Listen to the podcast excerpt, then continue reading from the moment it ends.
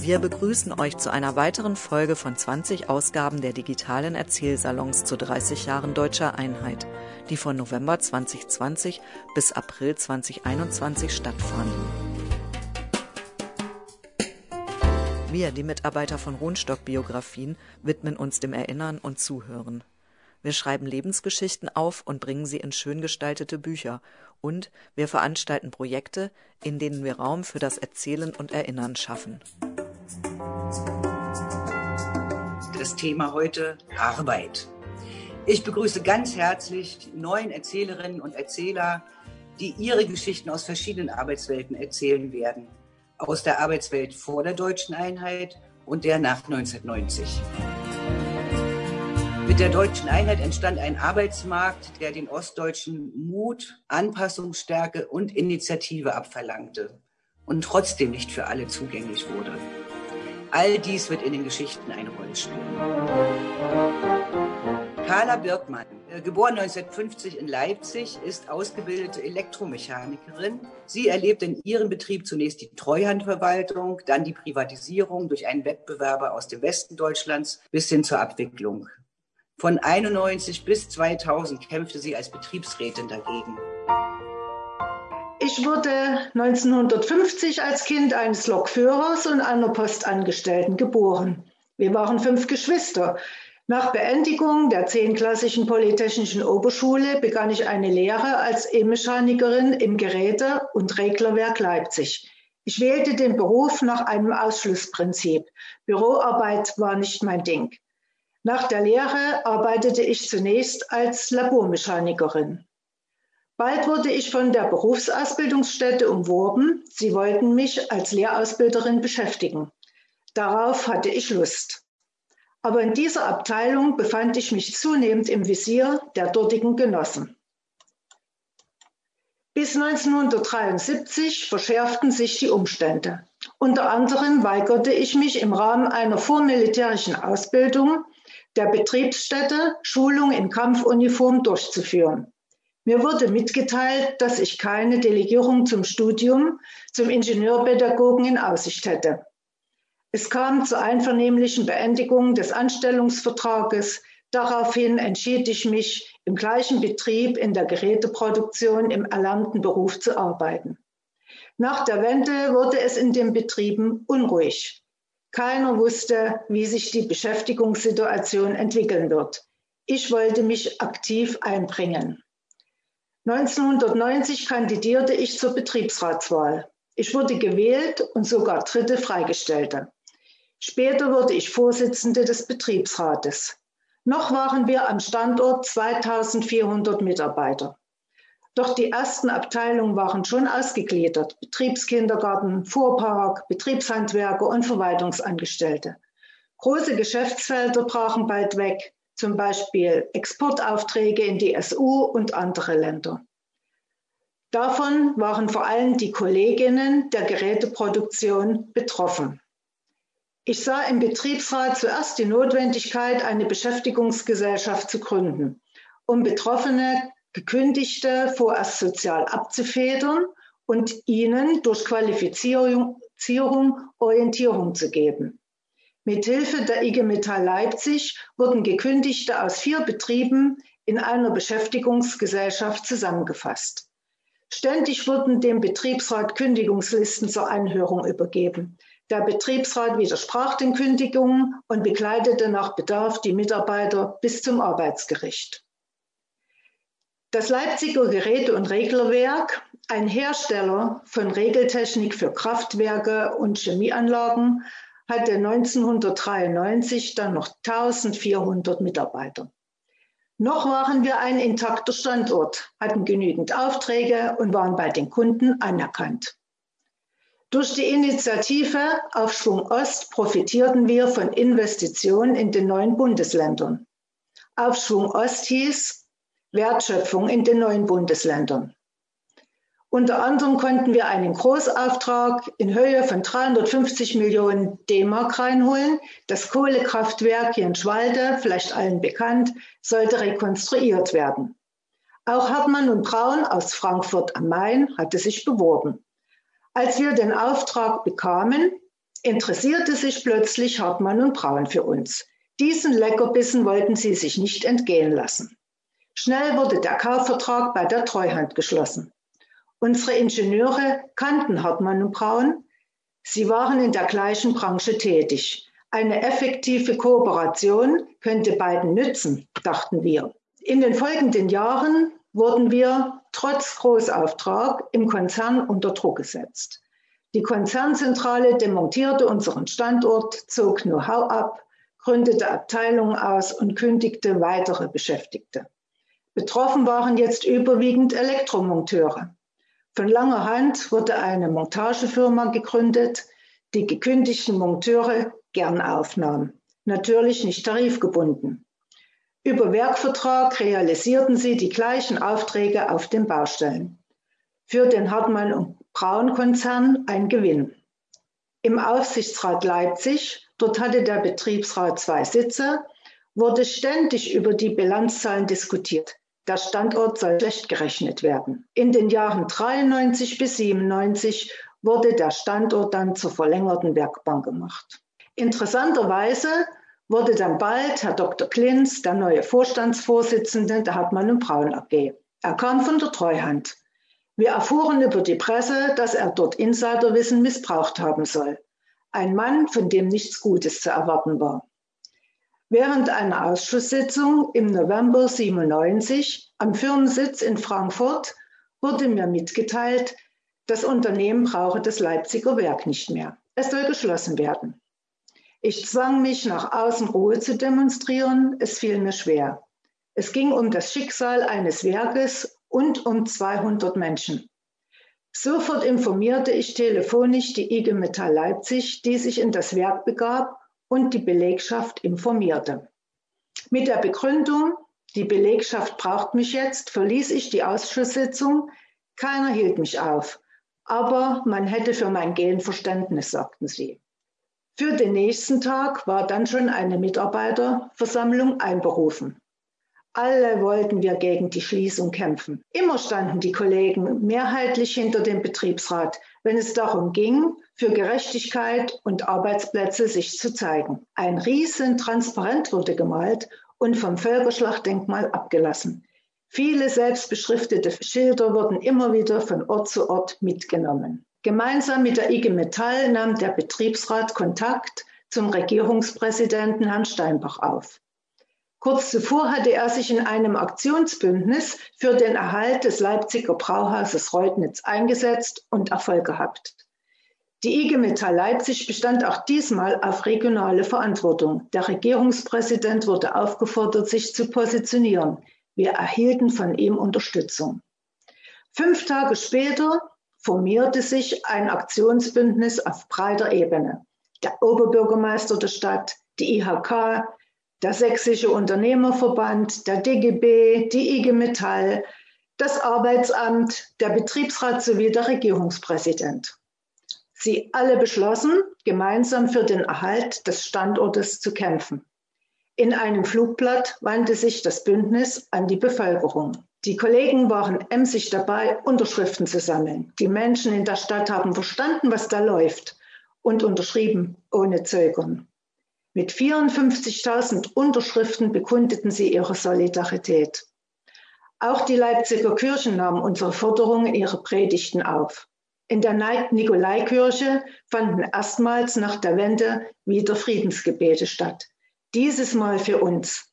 Die Belegschaft war dabei, Presse, Funk und Fernsehen auch. Ich gehörte zu den Rednern. Meine Stimme war wohl etwas belegt. Der Druck auf die Konzernzentrale wuchs. Imageschaden drohte. Unsere Kunden schalteten sich ein und stellten den Mitarbeitern von Leipzig gute Zeugnisse aus. Der Betriebsrat war von Anfang an entschlossen, keine faulen Kompromisse einzugehen. Das Angebot der Konzernleitung, 30 Mitarbeiter von 200 könnten in einem Vertriebsbüro weiter tätig sein, lehnten wir strikt ab. Das Aktionsbündnis gab uns Kraft, unsere Position zu vertreten. Wir wollten den Standort verteidigen, möglichst mit allen Mitarbeitern. Wie verhielten sich die Hartmann und Braun Betriebsräte im Westen? Es gab keine Resonanz. Trotz Gesamtbetriebsrat lebt oder stirbt jeder für sich allein. Wir aus dem Osten waren nie gleichberechtigt. Das zeigte sich in verschiedenen Dingen. Zum Beispiel hatten die Betriebsräte genau darauf geachtet, dass ihre Betriebsrente, die gerade neu verhandelt werden sollte, nicht mit uns geteilt werden muss. Als unsere Leipziger Mitarbeiter mit Bussen nach Frankfurt fuhren, um unsere Forderungen zu bekräftigen und 54.000 Unterschriften zu übergeben, lehnten die Betriebsräte des dortigen Standortes ab, den Protest zu unterstützen. Begründung? Die Belegschaft hätte dafür kein Verständnis. Wir seien für sie nur Konkurrenz. Unter dem wachsenden Druck der Öffentlichkeit begannen im Januar 1998 die Verhandlungen zum Aktionsbündnis und Konzernzentrale. Das sächsische Wirtschaftsministerium, Staatssekretär Fese, übernahm die Moderation. Die Belegschaft hatte selbst ein Konzept erarbeitet, welches ermöglichen sollte, den Betrieb weiterzuführen und nachhaltig zu entwickeln. Die Konzernleitung tat sich schwer damit. Nach mehreren Verhandlungen kam ein Ergebnis zustande, ein Kompromiss. Der Standort sollte bleiben, aber von den 200 Mitarbeitern müssten 60 sofort gehen, 40 weitere dürften noch ein Jahr verbleiben. Dann würde nach Auftragslage weiter entschieden. Dieser Kompromiss war nicht gut. Das Aktionsbündnis konnte aber mit dem Ergebnis leben, das Wirtschaftsministerium auch. Entgegen meiner Überzeugung quälte ich mich zur Erkenntnis durch, wir hatten keine andere Wahl. Mit dem Kompromiss fiel das Aktionsbündnis auseinander. Das Medieninteresse war weg. Zur folgenden Betriebsversammlung waren alle Beteiligten des Aktionsbündnisses und die Geschäftsführung Hartmann und Braun anwesend. Der Betriebsrat positionierte sich. Wenn wir nicht den Kompromiss zustimmen, dann gibt es ein Ergebnis auf noch niedrigerem Niveau. Der Kompromiss kam zum Tragen. 140 Mitarbeiter konnten weiterarbeiten. Nach einem Jahr wurden weitere 40 entlassen, aus betriebswirtschaftlichen Gründen, wie es hieß. Es gab keinen Aufschrei. Die Medien hatten sich längst anderen Themen zugewandt. Im Januar, im Jahr 1999 kaufte der ABB-Konzern weltweit Hartmann und Braun. Aus dem Konzept für Hartmann und Braun Deutschland ging hervor, dass sich das Unternehmen vom Standort Leipzig trennen will. Das Ergebnis des Aktionsbündnisses, der Kompromiss, interessierte ABB nicht.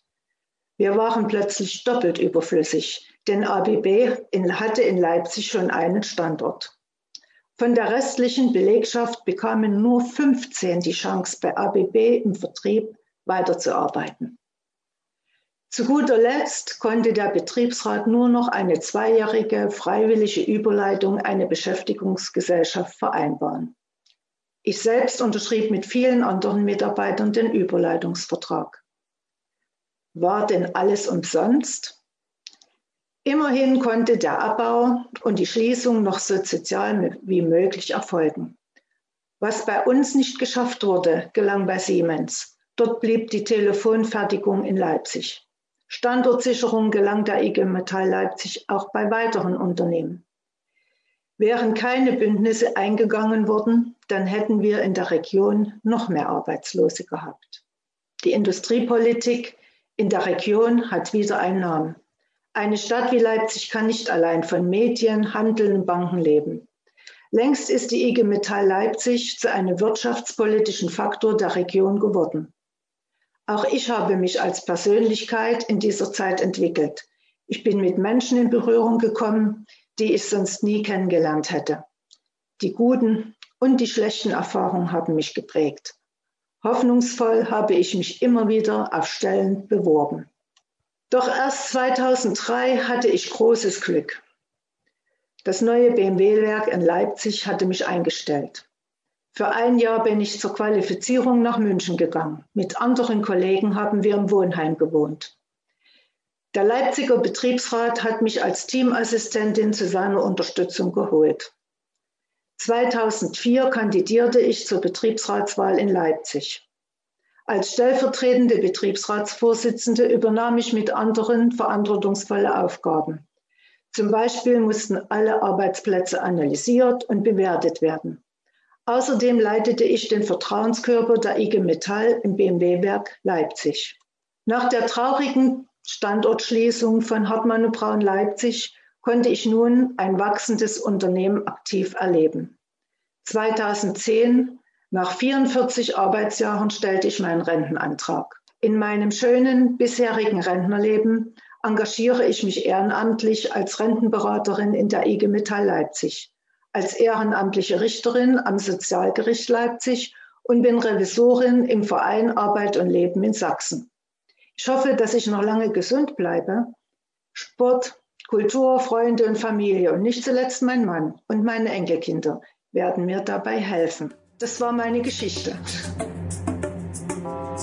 Steffen Meyer, geboren 1971 in Jena. Herr Meyer ist uns heute aus einem LKW zugeschaltet. Technik macht es möglich. Äh, es ist wirklich sehr mobil, unser digitaler Erzählsalon. Herr Meyer lernte bereits mit 15 Jahren Traktorfahren in der örtlichen LPG, in der auch schon sein Vater arbeitete. Als nach der Wende viele Menschen auch in der Landwirtschaft ihre Arbeit verloren wurde, auch er arbeitslos. Nach verschiedenen beruflichen Neuversuchen bekam er dann 1993 eine Stelle als Lkw-Fahrer. Seitdem heißt es für ihn jeden Montag früh in den Ruhrpott von Thüringen aus und Freitagabend zurück nach Tierschneck. Ich bin 1971 am 10.12. da geboren.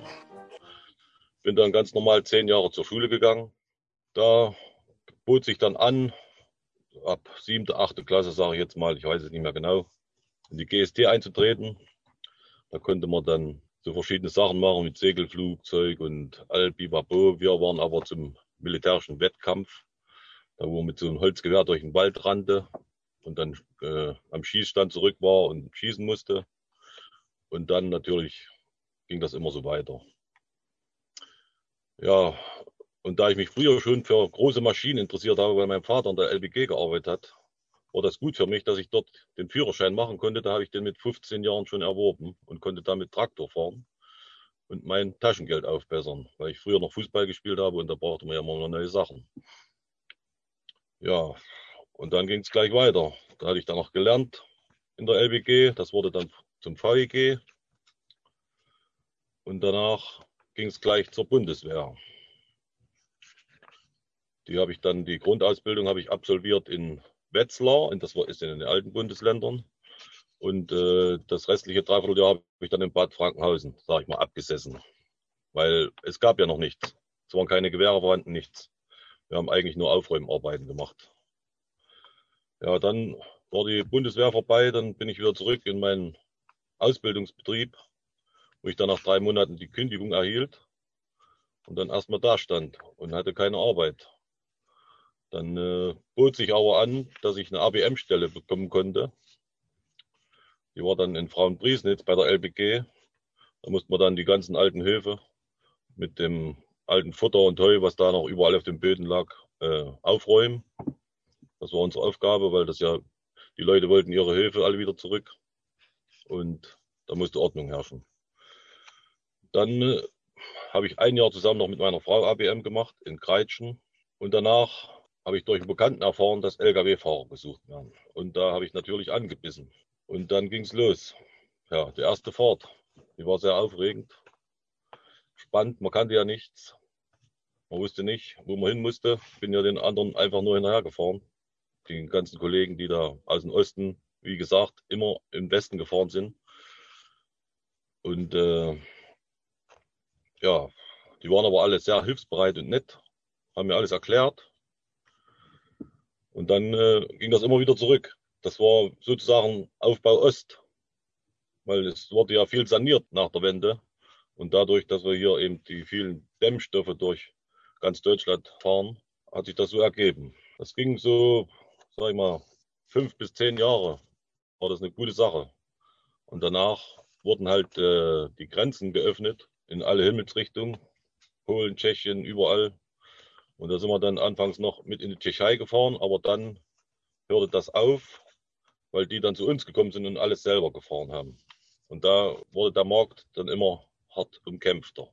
Zum Verdienst muss ich sagen, für unsere Verhältnisse, so mit Westlohn, war es eigentlich erstmal gut. Aber es war eben halt bis zur Euro-Umstellung noch nicht ausgeglichen. Wir haben immer weniger verdient wie unsere westdeutschen Kollegen. Aber da konnte man auf den Chef einreden, wie man wollte. Da ist da nicht drauf eingegangen. Anfangs. Er hat auch viele Launen an uns ausgelassen, unser alter Chef. Aber und dann kam aber seine Chefin, die hat dann die Hand über uns gehalten und hat gesagt, lasst meine Ossis in Ruhe. Die machen das schon. Und die hat auch immer gutes Essen für uns gekocht. Da ging das immer so, das waren immer so Debatten mit Chef und Chefin. Jedenfalls hat sich das immer irgendwie geklärt und es ging immer weiter. Ja, es war dann auch schwierig auf dem Markt mitzuhalten, wenn du nicht gerade die besten Fahrzeuge hattest. Also musste immer seinen Fuhrpark auf dem neuesten Stand halten, dass wir mithalten konnten mit dem ganzen Zeug da. Aber mit den Jahren wurde das immer schwieriger, weil ja die Konkurrenz, kam ja immer mehr Konkurrenz, die billiger fuhr, billiger, billiger. Ja, und dann war auch wieder wenig Chance auf eine Lohnerhöhung, weil es ja nicht ging. So, jetzt noch mal kurz einen normalen Tagesablauf von mir, wenn ich jetzt hier in meinem LKW bin, dass wir mal einen Einblick haben. Also, wenn ich früh aufstehe, muss ich mir am Wasserkanister waschen, Zähne putzen. Dann mache ich ein bisschen Frühstück. Kaffee wird unter der, während der Fahrt gekocht zur Kundschaft und dann wird halt abgeladen. Dann geht es meistens weiter zum zweiten Kunden oder man hat einen neuen Auftrag, dass man wieder neue Ladung aufnimmt und dann halt sieht, dass man so weit wie möglich fahren kann, um immer das Bestmöglichste rauszuholen aus der ganzen Sache. Weil es ja gut ist, wenn man mehr schafft, weil es gut bezahlt wird wahrscheinlich. Das Schwierigste an der ganzen Sache hier ist, einen Parkplatz zu finden. Man macht sich ja schon Mittag oder sagen wir kurz nach Mittag, macht man sich schon einen Kopf, wo parke ich heute? Es gibt keine Parkplätze oder zu wenig Parkplätze für LKWs. Es wird zwar dran gearbeitet, aber das geht alles nicht schnell genug. Das ist, lässt sehr, sehr zu wünschen übrig. Und dir noch so zum Einblick, also ich darf in der Woche zweimal zehn Stunden und dreimal neun Stunden direkt fahren. Das ist meine Arbeitszeit. Und dann kommt noch die Arbeit dazu, die mit B- und Entladen zu tun hat. Aber zurzeit ist es ja so, es wurde alles gelockert durch die Corona-Krise, dass man jetzt mehr arbeiten darf und noch mehr fahren darf. Aber es wird ja eh nicht kontrolliert. Es gibt wahrscheinlich zu wenig Kontrollorgane. Und das wird äh, von manchen schamlos ausgenutzt. Und bei diesem äh, ständig wachsenden Verkehr wird dieser Job als Lkw-Fahrer immer stressiger, dadurch auch gefährlicher. Durch den hohen Termindruck, die Staus und die vielen Wartezeiten bei der Kundschaft. Kommt noch hinzu, dass jetzt zurzeit einige Raststätten geschlossen sind wo man nicht mehr essen, geschweige denn noch auf Toilette oder sich waschen kann. Ja, und das lässt eben sehr zu wünschen übrig. Die Regierung hat sich da sehr einfach gemacht. Autohilfe kann man dann eigentlich gut anfahren, aber da ist auch nicht viel mit Essen oder so. Das ist alles immer so altbacken. Das liegt den ganzen Tag in so einen Warmhaltebehältern und das schmeckt nicht. Und da sieht man halt zu, dass man sich selber was zu essen mitnimmt. Da ich nun fast 30 Jahre unterwegs bin, macht mir der Job eigentlich immer noch sehr viel Spaß weil man ja jeden Tag was Neues eigentlich erlebt und jeden Tag, sage ich mal, neue Leute kennenlernt. Weil überall ist man ja noch nie gewesen. Und das Schlimmste daran ist, dass halt die Familie drunter leidet. Ich sehe meine Frau nicht, meine Kinder habe ich nicht erwachsen sehen, aber das ist eben das harte Leben.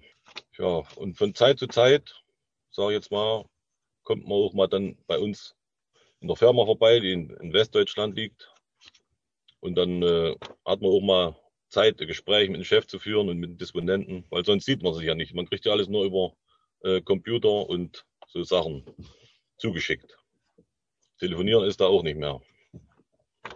Also man hört auch kein gutes Wort am Tag oder so. Man ist immer für sich.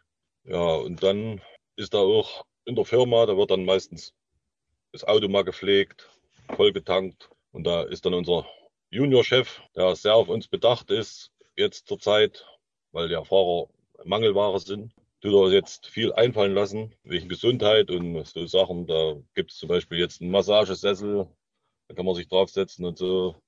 Dann haben wir eine Tischtennisplatte, da können wir Tischtennis spielen und mit den Kollegen mal einen Schwatz halten, dann mal nach Feierabend Bier trinken. Das macht dann auch wieder Spaß. Da kann man sich die ganzen Geschichten erzählen, was man so erlebt hat und es geht halt immer weiter. Und äh, wie gesagt, der Chef, der tut jetzt alles für uns, weil er Angst hat, dass das wahrscheinlich nochmal eintritt, was schon mal war. 2012 haben dann nämlich sechs Mann mit einmal gekündigt.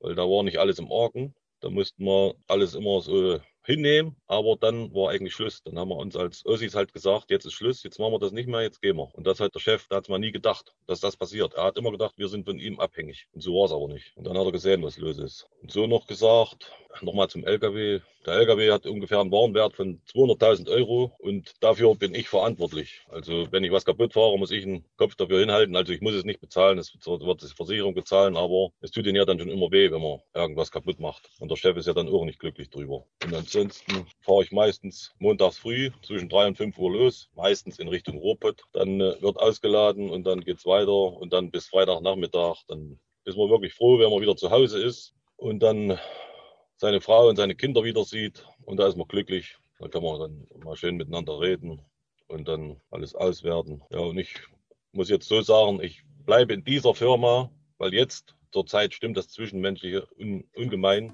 Macht immer noch Spaß, ja. Roswitha Görling, geboren 1940 in Berlin. Nach dem Klassenabschluss begann sie eine Lehre als Mechanikerin, absolvierte ein Meisterstudium und ein Studium an der Gewerkschaftshochschule des FDGB, des Freien Deutschen Gewerkschaftsbundes der DDR damals. Danach war sie über 20 Jahre stellvertretende Vorsitzende der Betriebsgewerkschaftsleitung, Abkürzung BGL, im Werk für Fernsehelektronik. Nach 1990 schulte sie zur Personalreferentin um und versuchte bis zur Rente Frauen in Arbeit zu bringen.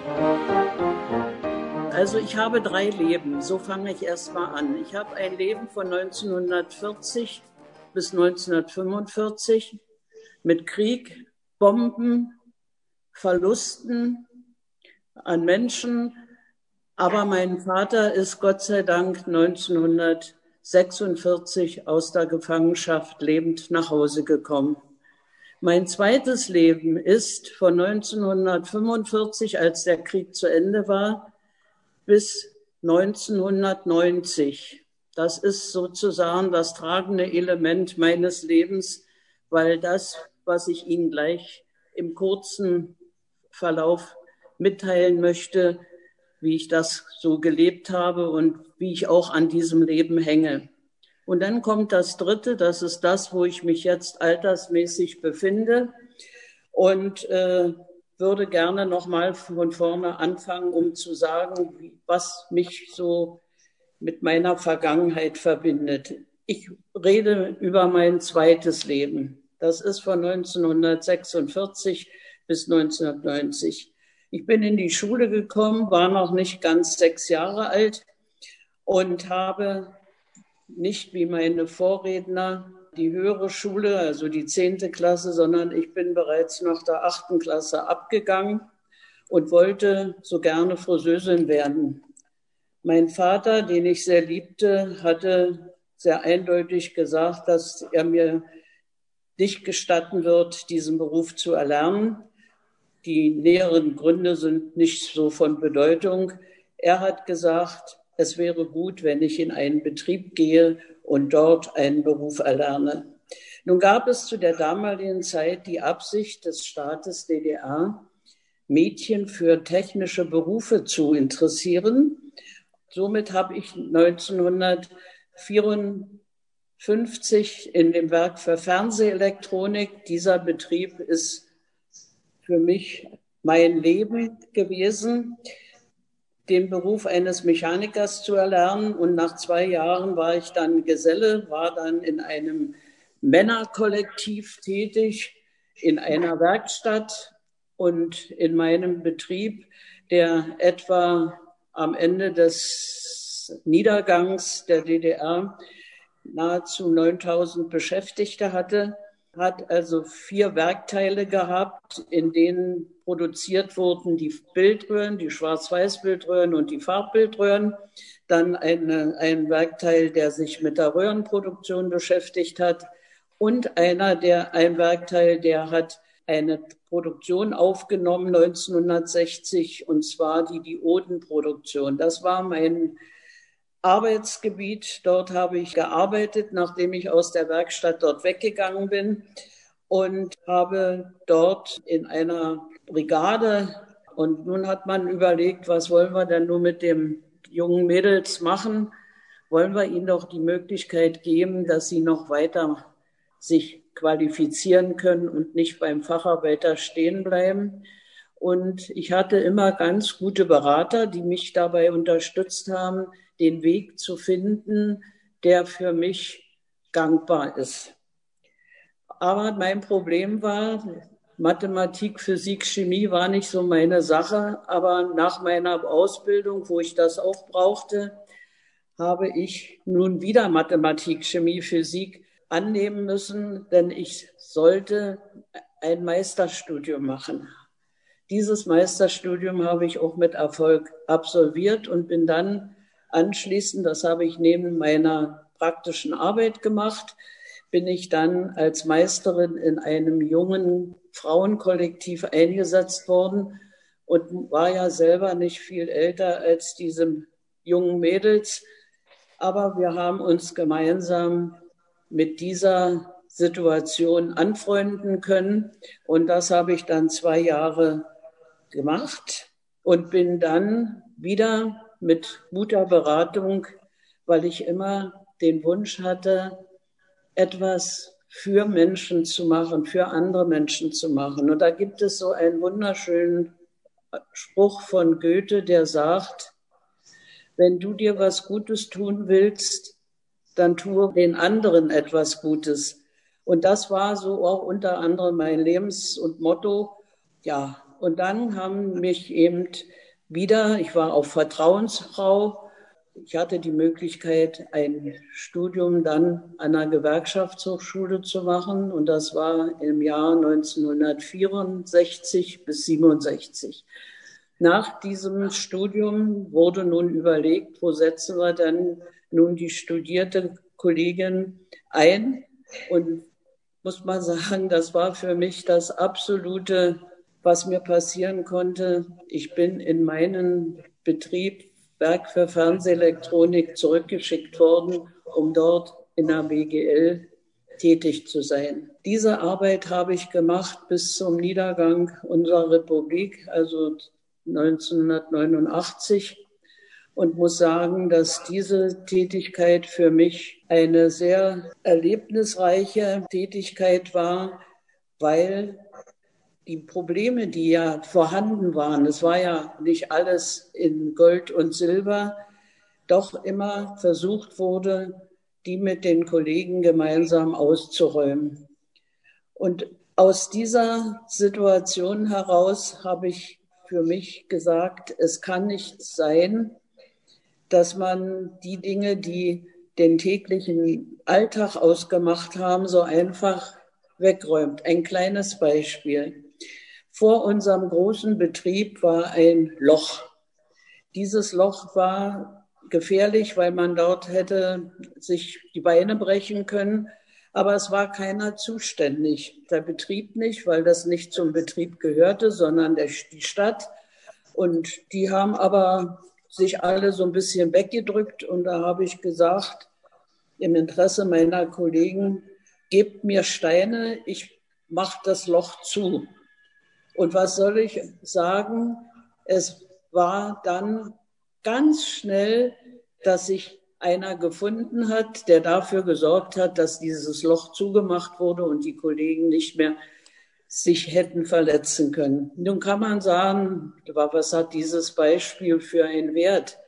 Es ging darum, den Kollegen das Gefühl zu geben, man ist für ihre Probleme da und es geht nicht immer nur um das große Ganze, sondern auch das kleine Ganze.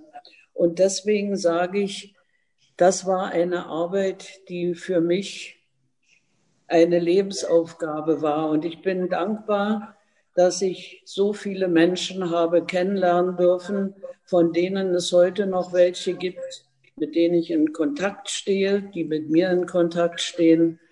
Und ich möchte diese Zeit, die ich im Werk für Fernsehelektronik habe erleben dürfen, nicht missen. Und ich habe das große Glück, eine Mutter von zwei Kindern zu sein, vier Enkelkinder zu haben. Und in Kürze werde ich zum vierten Mal Uroma.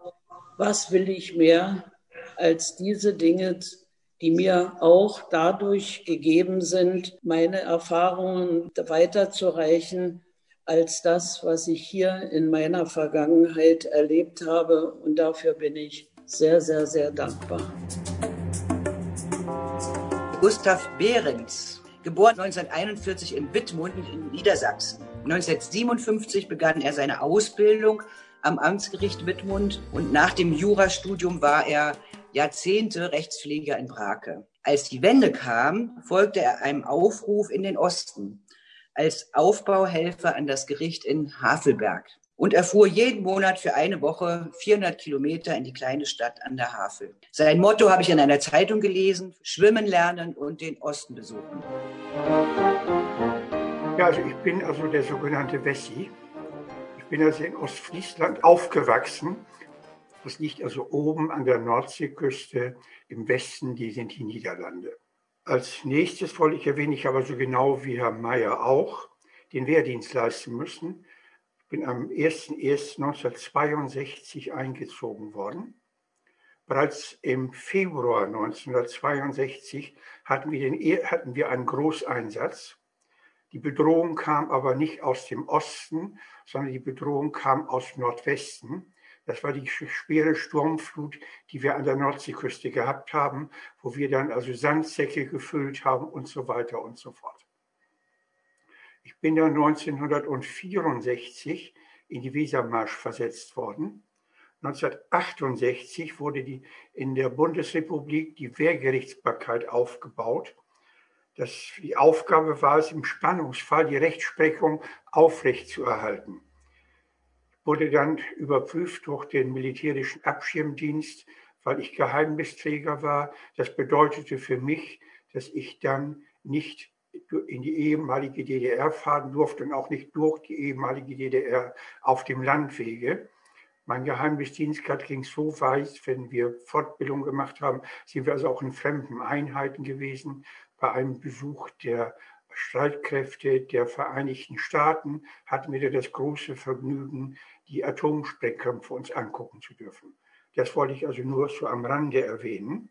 Und dann kam natürlich auch irgendwann der Zeitpunkt, wo wir auf die Wiedervereinigung zusteuerten. Im August 1989 und Anfang September 1989 war ich mit der Familie in, auf Falster in Dänemark da haben wir das erste Mal dann Ostfernsehen sehen können, insbesondere den Schwarzen Kanal und haben dann also verfolgen können, weil wir auch Westfernsehen kamen, was sich dann in den deutschen Botschaften abspielte und so weiter. Und dann kam also, wie gesagt, der Fall der Mauer. Ich habe 30 Jahre in der Kirche und in der Diakonie ehrenamtlich auf Orts-, Kreis- und auch Landesebene mitgearbeitet. Und deshalb hatte ich also auch ziemliche Möglichkeiten, mich dort irgendwo einzusetzen.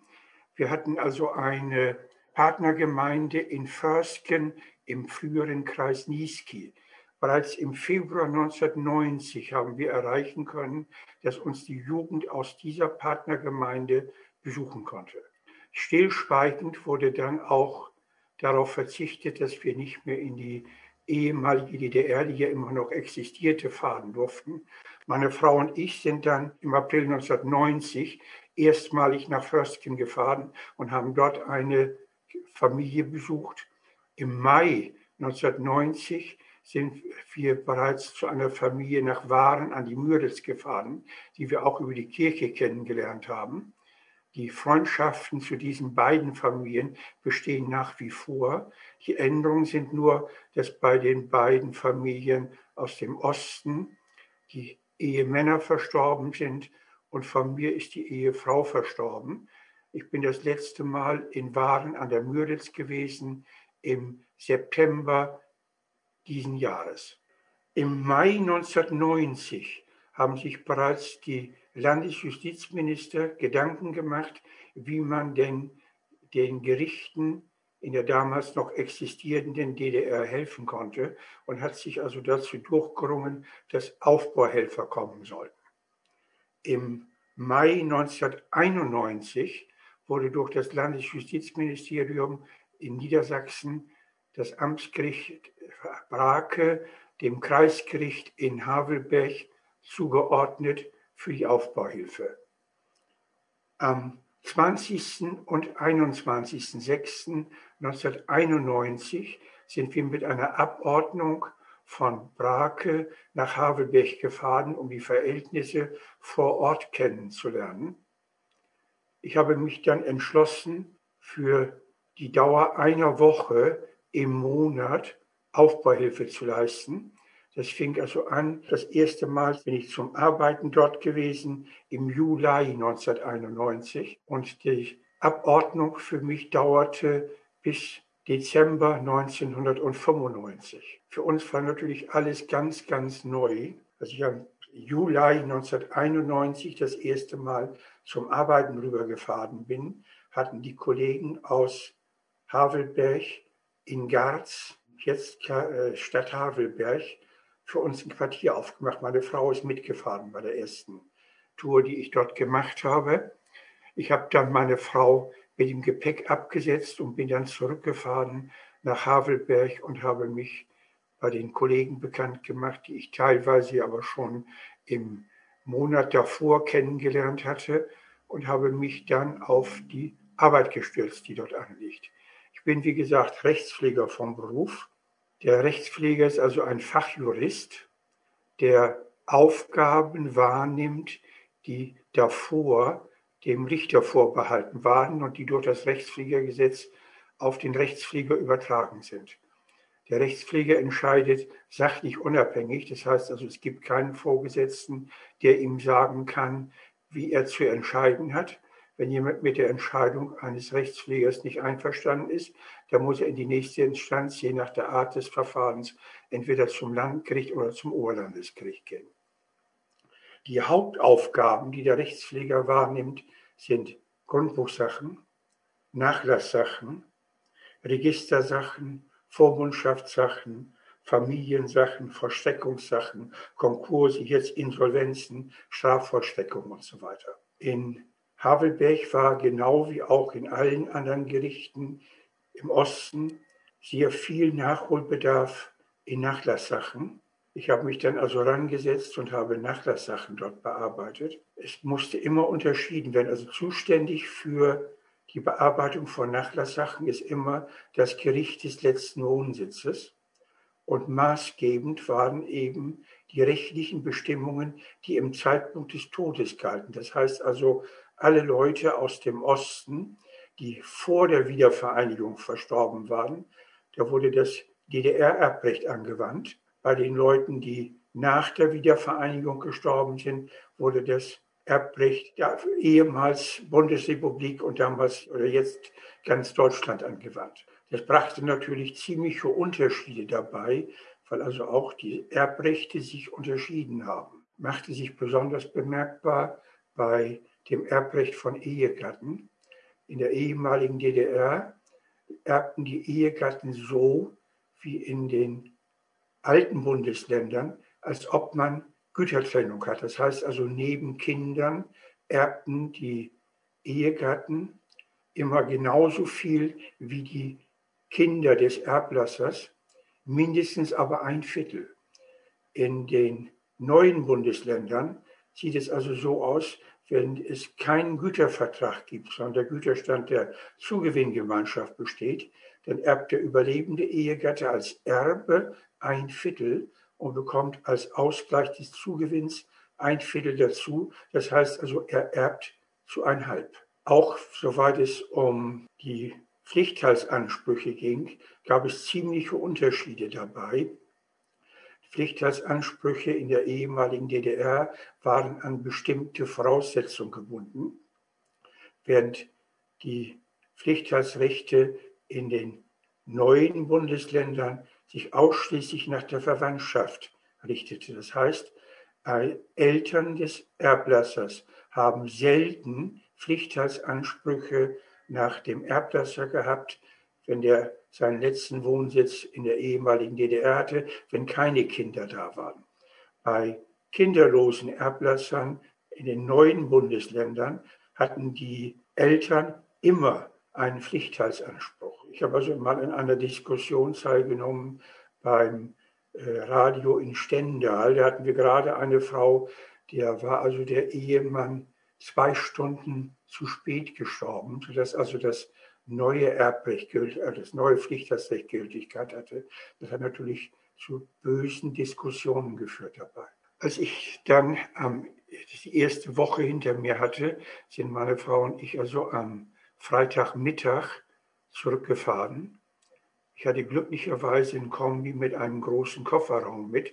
Ich habe über 150 Kilogramm Akten zum Bearbeiten mit nach Brake genommen und habe die dann abends in Schichten und so weiter fertig gemacht. Es waren also mehr oder weniger alles Nachlasssachen. Es wurde wieder gedrängelt. Es, muss, es hatte sich ja während der Wendezeit und so weiter kaum jemand um Erbscheine und so weiter gekümmert.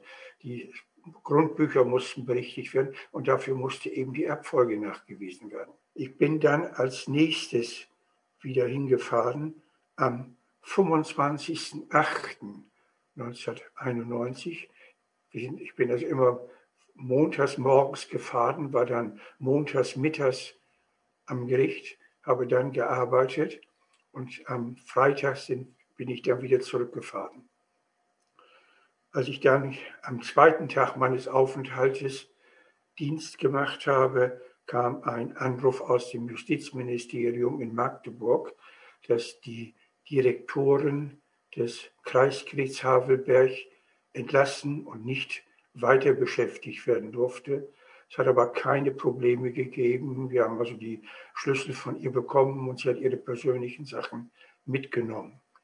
Ich bin dann in ihrem Arbeitszimmer gewesen und habe dann festgestellt, dass neben dem normalen Telefon, das auf dem Tisch stand mit der Amtsleitung, ein weiteres Telefon sich befand. Auch die Mitarbeiter konnten oder wollten mir nicht sagen, ob das also der Zugang zur Staatssicherheit oder der Zugang zum Rat des Kreises war. Ich habe jedenfalls dieses Telefon zunächst mal aus der Wand rausgenommen. Es war also zu dem Zeitpunkt aber tot. Es war also auf der anderen Seite kein Freizeichen. Ja, wir haben dann das Problem gehabt, dass also in Havelberg nur noch ein junger Richter da war, der gerade seine Prüfung im DDR-Recht gemacht hatte, natürlich von dem neuen Recht noch nicht viel kannte und auch noch weiter in der Ausbildung war. Ich habe mich dann ans Telefon gehängt und habe dann einen Richter bei uns im Amtsgericht in Brake angerufen, habe mich mit ihm sehr lange unterhalten und er hat sich dann bereit erklärt, sich ebenfalls an das Kreisgericht in Havelberg als Direktor abordnen zu lassen. Der ist dann, wie gesagt, bis 1995 im Dezember dort auch tätig gewesen. Der hat also auch dann die gesamte Zeit dort verbracht, ist auch in das Quartier mit reingegangen in Garz, wo ich auch gewohnt habe. Zu dem Zeitpunkt, als ich mit meiner Frau das erste Mal da war, wohnte in der Pension in Garz ein Leiter des früheren VOB Möbelfabrik in Havelberg. Der stammte aus Delmenhorst. Die Firma aus Delmenhorst hatte diesen Betrieb übernommen. Das, der Betrieb ist dann zwei Jahre weitergeführt worden. Da waren also die Zuschüsse aufgebraucht, die man bekommen hat. Und dann wurde der Betrieb in Havelberg aufgelöst und die Maschinen gingen dann nach Polen hin, weil die Arbeitskräfte dort preisgünstiger waren. Während der Zeit, als der Direktor dort war, sind wir dann immer gemeinsam mit dem Pkw nach Havelberg gefahren und während der Fahrt haben wir dann auch besprochen, was als nächstes dann in Havelberg angepackt werden musste. Weil ich immer nur eine Woche da war, war ich dann derjenige, der erzählen musste, um was es ging. Und der Direktor hatte dann ein, drei Wochen zur Ruhe, bis ich wiederkam, die Wogen zu glötten und den Mitarbeitern klarzumachen, so müsste es doch laufen, damit sie Ruhe vor mir hätten. Um die Kontakte mit den Mitarbeitern zu haben, haben wir immer gemeinsam morgens Kaffee getrunken und da konnte besprochen werden, was im Einzelnen anlag. Die Mitarbeiter des Amtsgerichts in Brake haben einen Besuch in Havelberg gemacht, um auch die Mitarbeiter dort kennenzulernen. Es waren also etliche Leute, die dort gefahren sind. Wir haben dann also uns Havelberg und so weiter alles angeguckt. Und dann sind also die Mitarbeiter von Havelberg sind auch für ein verlängertes Wochenende zu uns nach Brake gekommen. Und es ist da gelungen, eine Fahrt mit einem Dreimast Gaffelschoner zu organisieren, der von Elsfeld aus fuhr. Das Schiff wurde betrieben durch einen Schulschiffverein. Reeder hatte das gekauft. In Elsfeld gibt es also seit dem 17. Jahrhundert Kapitänsausbildungen. Und wir haben dann, wie gesagt, eine Fahrt gemacht, teilweise unter Segeln von Elsfeld bis an die großen Verladeeinrichtungen nach Bremerhaven. Es kam inzwischen zeitlich eine ziemlich steife Brise auf. Es gab also Erbsensuppe mittags zu essen. Die Gesichter der vieler Mitfahrender nahmen dann auch die Farbe der Erbsensuppe auf, sodass wir dann also nicht weiter Richtung Helgoland gefahren sind, sondern sind dann umgekehrt, um alle möglichst heil und gesund, nachdem wir auch die Segel wieder runtergeholt hatten, nach Elsfeld zurückzukommen. Also ich glaube, für alle, insbesondere aus Havelberg heraus, ein tolles Erlebnis, mal mit einem Segelschiff unterwegs zu sein. Insbesondere ist es ja nun kein kleines Schiff, das ist ja seetauglich, das war ja, äh, diese Gaffelschoner waren ja Schiffe, die eigentlich gedacht waren als Lastenschiffe.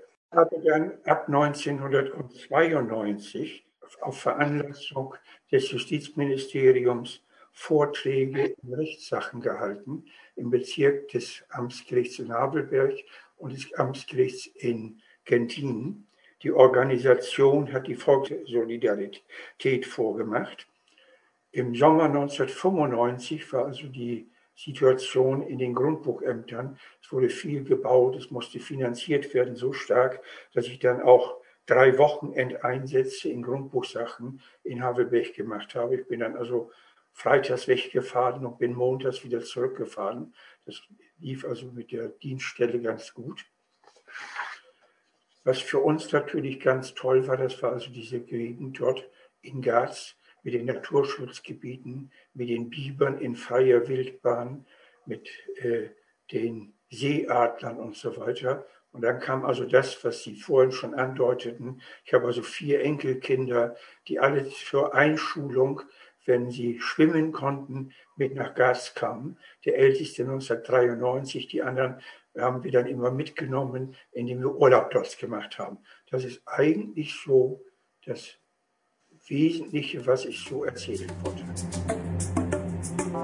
Tanja Krone, geboren 1976 in Frankenberg in Sachsen. Sie ist Regisseurin, Kuratorin, Performerin und Musikerin. In ihren Arbeiten beschäftigt sie sich mit der Kunst als Möglichkeitsraum und dem Aspekt gesellschaftlicher Teilhabe. Sie ist auf der Suche nach der Poesie im Dokumentarischen. Sie ist Erfinderin und Mitbegründerin jugendlicher Heilsarmeen, weltgrößter Frauenrockbands und Städte der Frauen.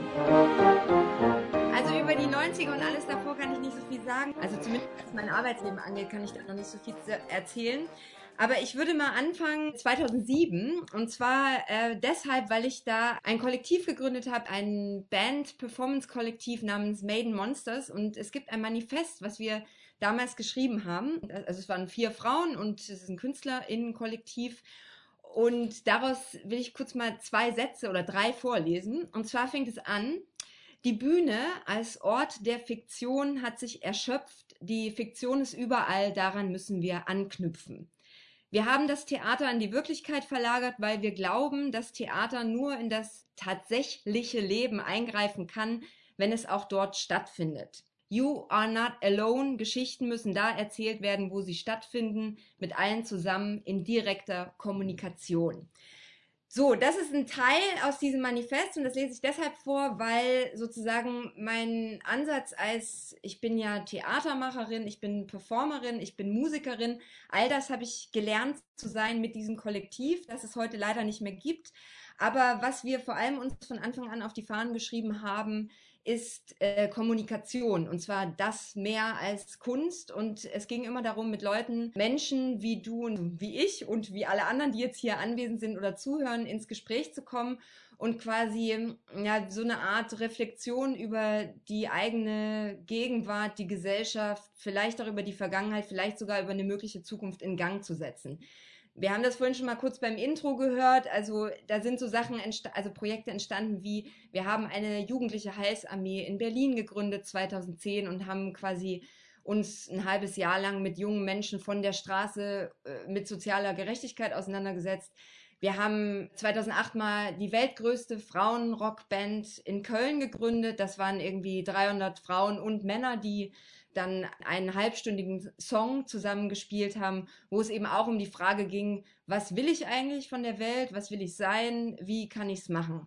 Also es ging sozusagen in diesen Projekten immer darum, ja, eigentlich Fragen zu stellen oder vielleicht auch Fragen, die man die ich selbst an die Welt habe oder die wir als Kollektiv an die Welt haben, an die Leute zu übertragen und diese Fragen selber zu stellen. Ich erzähle das, weil das sozusagen das leitet auch direkt äh, über zu der aktuellen Arbeit, die ich mache und zwar nennt sich diese das ist eine sogenannte Reihe, nennt sich mit echten Reden und ich habe äh, vor zwei Jahren angefangen Interviews zu führen an den Orten, wo ich herkomme. Konkret ist das ein Ort, nämlich Frankenberg in Sachsen. Äh, bei Chemnitz ist das, aber ein Teil meiner Familie lebt auch in Sachsen-Anhalt und ich habe alle Menschen, die mich 89, 90 umgeben haben, befragt, wie sie eigentlich diese Zeit damals erlebt haben und wie sie das eigentlich auch rückblickend beschreiben würden und was das heute möglicherweise mit ihnen macht oder gemacht hat. Daraus ist unter anderem als allererstes ein Theaterstück entstanden, das hieß das Ellenbogenprinzip und das spielen wir sozusagen seit einem Jahr in Berlin, in Dresden, demnächst auch in Frankenberg, die wissen es nur noch nicht. Also so das Ding jetzt so. Das ist meine Arbeit und ich finde es natürlich gerade ganz interessant, dass meine Vorgängerinnen äh, ganz andere Geschichten zu erzählen haben, aber sozusagen ich komme, wie, wie soll ich sagen, aus der Kunst und versuche sozusagen das, was so solche Geschichten, die wir jetzt gerade schon in vielfacher Weise gehört haben, auch zu befragen oder zum Teil eben auch zu dokumentieren und äh, zu gucken, was, was ist sozusagen auch das Poetische in diesen Geschichten und wie kann ich damit künstlerisch umgehen, damit diese Geschichten in der Welt sind. Also das bin ich.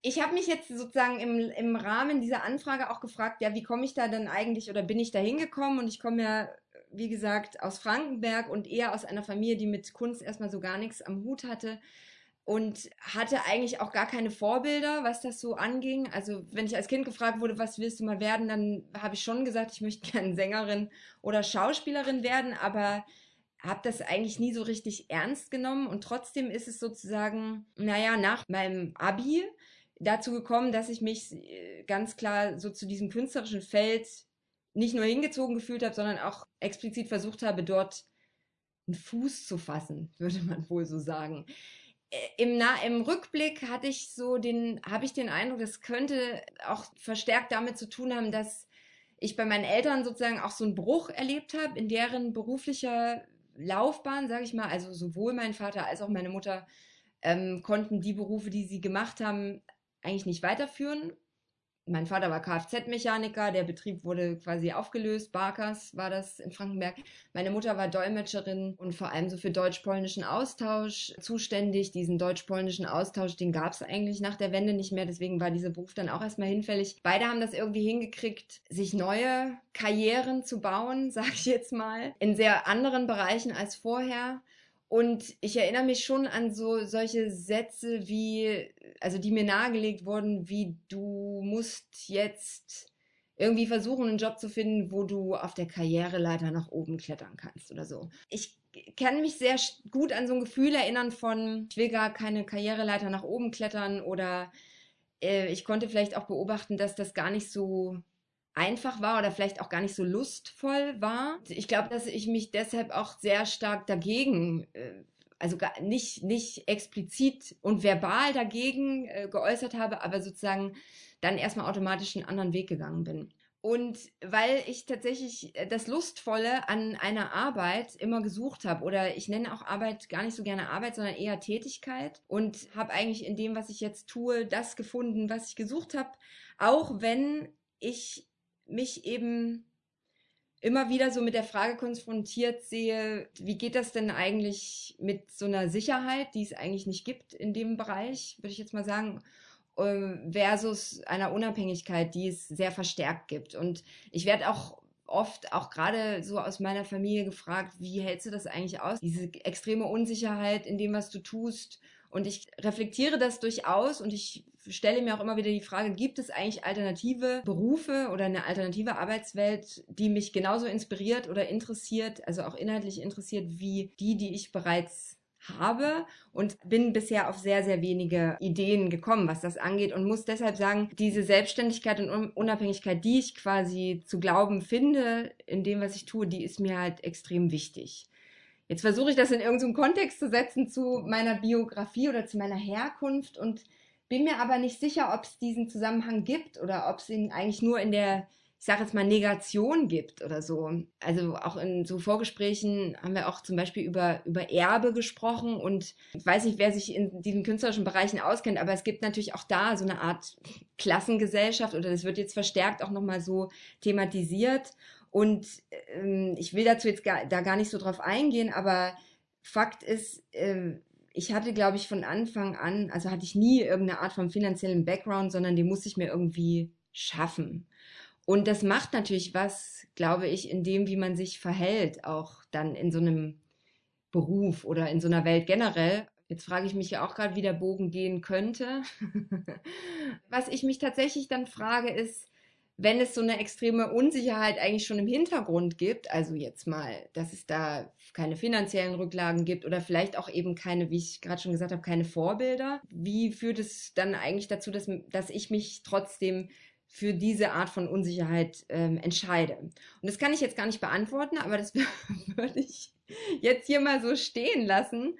Und ein Gedanke fällt mir dazu noch ein, also genau, künstlerische Freiheit, die natürlich so frei nicht ist, wie sie erstmal klingt, weil sie besteht natürlich eigentlich in großen Unabhängigkeiten, weil sozusagen das, ich, ich muss das Geld auftreiben und dafür bin ich verantwortlich und sonst niemand. Und ganz ehrlich, äh, kleiner, äh, kleiner Link nochmal zum Beginn, also auch dieses Thema mit echten Reden oder dieses Stück, was ich da gemacht habe. Ich wurde angefragt und ich wurde eigentlich vorher selten, werde ich angefragt. Ich wurde aber angefragt, weil ich eine Ostbiografie habe. Also sozusagen das Thema des Jahrestages. Zum Glück äh, kann ich zugeben, dass ich da ein großes Interesse hatte, in meiner Vergangenheit zu wühlen und das auch jetzt weiterhin betreiben will, weil, weil ich merke, da gibt es einfach viele Geschichten, die zu erzählen sind. Kai Sieder, geboren 1971 in Gotha, lernte Instandhaltungsmechaniker, Schlosser und bei der NVA absolvierte er eine Ausbildung zum Kampf- und Marinetaucher. Nach 1990 machte er sich selbstständig mit verschiedenen Geschäften, trat als Artist und Alleineunterhalter auf, versuchte sich da und dort, ging pleite, wurde arbeitslos. Er war auch mehrere Male wegen Drogenhandels im Gefängnis. Er lebte eine Privatinsolvenz und war Industrietaucher. 1970 schon geboren. Ich bin 50 Jahre mittlerweile jung. Bin am 17. Juni, am ehemaligen Tag der Deutschen Einheit der Bundesrepublik geboren. Ja, was soll ich dazu sagen? In Gotha, Thüringen. Mein Werdegang arbeitstechnisch war ja sehr bewegend. Man hat schon zu DDR-Zeiten viel arbeiten müssen. Mein Vater war Hausmeister in einem Krankenhaus. Dort bin ich angehalten worden, die drei Seitenkipper, das heißt, die Schubkarren zu fahren mit Kohle, weil bei uns war Kohleheizung gewesen, mitzuhelfen auf Arbeit. Das heißt also, bei meinem Vater mitgeholfen arbeiten. Das heißt also, Kohlen fahren, Schlacke, die Öfen leeren und sowas, damit es im Krankenhaus warm war. Als Hausmeisterkind musste man letztendlich auch mithelfen im Haus selber. Das heißt, ich habe mitgewischt, habe der Frau Fuhrmann mitgeholfen beim Wischen und sowas und viele, viele Sachen mehr im Haus habe auch ab und zu, als ich älter geworden bin, dann auch ähm, den einen oder anderen Tod mit runtertragen müssen im Krankenhaus. Ja, da wurde ich schon mit vielen Sachen konfrontiert. Des Weiteren musste ich viel mit bei meiner Mutter arbeiten. Die war Verkaufsstellenleiterin in einem Kiosk. Das heißt also zum Sonntag, wenn die dann alle gekommen sind und haben dann im Endeffekt ihre Biers geholt und ihre ganzen anderen Sachen, so habe ich mitgeholfen, habe gearbeitet und so das war eigentlich so das Wesentliche. Zu Ostzeiten mit waren der GST im DTSB unterwegs. Das heißt, ich war dort ähm, Taucher gewesen in der GST. Das war schon eine geile Sache gewesen. Jacques-Yves Cousteau und viele verrückte Sachen, so ähm, Tauchen, alleine sein, ja, besondere Sachen machen. Ja, da kam dann die vormilitärische Ausbildung, GST, Gesellschaft für Sport und Technik. Dort bin ich meinen Weg gegangen als Kampfschwimmer und Marinetaucher, habe meine vormilitärische Ausbildung gemacht. Parallel dazu natürlich auch im DTSB, dem Deutschen Turn- und Sportbund. Dort habe ich meine Ausbildung gemacht als Leichtathlet, ähm, Schießen, Geräteturnen und alles, was so machbar war. Weil man hat den großen Vorteil gehabt im DTSB, Deutsche Turn- und Sportbund, hat man hat seinen Ausweis vorgezeigt, dass man bezahlt hatte und konnte dann halt in die einzelnen Arbeitsgemeinschaften mit eintauchen. Das hat mir sehr viel Spaß gemacht. Das heißt, ich habe sehr, sehr viel Sport gemacht. GST, Gesellschaft für Sport und Technik, habe dort meinen Führerschein gemacht in Sachen Motorrad, LKW und so weiter und so fort. Bin dann auch zur Armee gekommen als Kampfschwimmer Marinetaucher. Das heißt, ich habe dort im Endeffekt auf dem Denholm, Stralsund, habe ich dort meine vormilitärische Ausbildung gemacht. Also das heißt also unsere, die Grundausbildung zum Marinetaucher Kampfschwimmer. Bin dann aber zum Marinetaucher gewechselt. Dort war es vielseitiger. Kampfschwimmer war ja, Bomben anbringen, Action und sowas. Das war zwar auch toll gewesen, aber das Grundwesen des Sozialen war das Miteinander und nicht Kriege und sowas anzuzetteln. Das heißt, wir wurden ja ausgebildet, unseren antifaschistischen Schutzwall zu schützen. Das heißt also, unser soziales Miteinander zu hegen und zu pflegen. Das fand ich sehr gut. Und deswegen bin ich Marinetaucher geworden. 1989, dann kam ja die Wende. Das heißt, die DDR ist der Bundesrepublik beigetreten. Ja, was soll ich dazu sagen? Dann wurde meine Tochter geboren 1990. Ich habe Entlassungsgesuch geschrieben bei der Armee und bin dann wieder zurückgegangen nach Thüringen, wo ich herkomme, Gotha, Wandersleben. Dort ist meine Tochter dann geboren 1990. Hm, ja, meine kleine Anna, die jetzt mittlerweile 30 Jahre jung ist. Ich bin stolzer Opa. Am Montag, am 23. November, wird mein Enkel Frederik ein Jahr alt. Hm, ich bin sehr, sehr stolz auf den Kleinen. Das hat jetzt nicht so viel mit meiner Arbeit zu tun, aber meine Arbeit ging dann halt weiter. Nach der Wende hat man überlegt, was macht man. Also kurz vor der Wende war es dann so, Versicherungsvertrieb, ja, man kann reden, ja, wir machen eine tolle Sache, Unfallvertrieb. Iduna Nova hat gesagt, ja, wir machen hier einen Unfallvertrieb, Ventura GmbH, jawohl, Chaka, du schaffst es. Ich war dabei, ja, habe mitgemacht, habe gutes Geld verdient, aber man hat mitgekriegt, Versicherungen, ja, was soll ich sagen, man, wenn man das hinterfragt, sieht man dann, dass die Leute, die dort drin ihr Geld investieren, die ersten fünf bis sieben Jahre erstmal nur die ganzen Sachen bezahlen von Provision und das und das und das. Das heißt, bevor mit dem Geld gearbeitet wird, da habe ich gedacht, was soll diese Scheiße, weißt du, die Leute kommen hier ran, investieren hier, wollen was verdienen und zum Schluss müssen sie die fünf bis sieben Jahre erstmal hier erstmal alle bezahlen, die da sind. Mich ja natürlich mit, aber das hat mir keinen Spaß gemacht. Dann habe ich jemanden kennengelernt, dadurch, dass ich immer viel unterwegs war. Und der Herr Schubach hat damals gesagt, hier, wir bauen hier alles um. Wir rüsten Schulen um, Gewerkschaftsheime, egal was ist, weil wir hatten damals immer viel Kohleheizung und so. Also muss es umgerüstet werden in Gas oder in Öl. Ja, und da habe ich dann gesagt, okay, wir machen eine Heizung- und Sanitärfirma auf. Ich habe damals Instandhaltungsmechaniker mit Abitur gelernt habe leider das Abitur abgebrochen, weil das war mir alles zu viel. Ich war immer viel unterwegs, Geräteturnen, Leichtathletik und dann die Schule noch so. Hm, da war ich ein bisschen sehr bequem. Man kann auch Fall dazu sagen.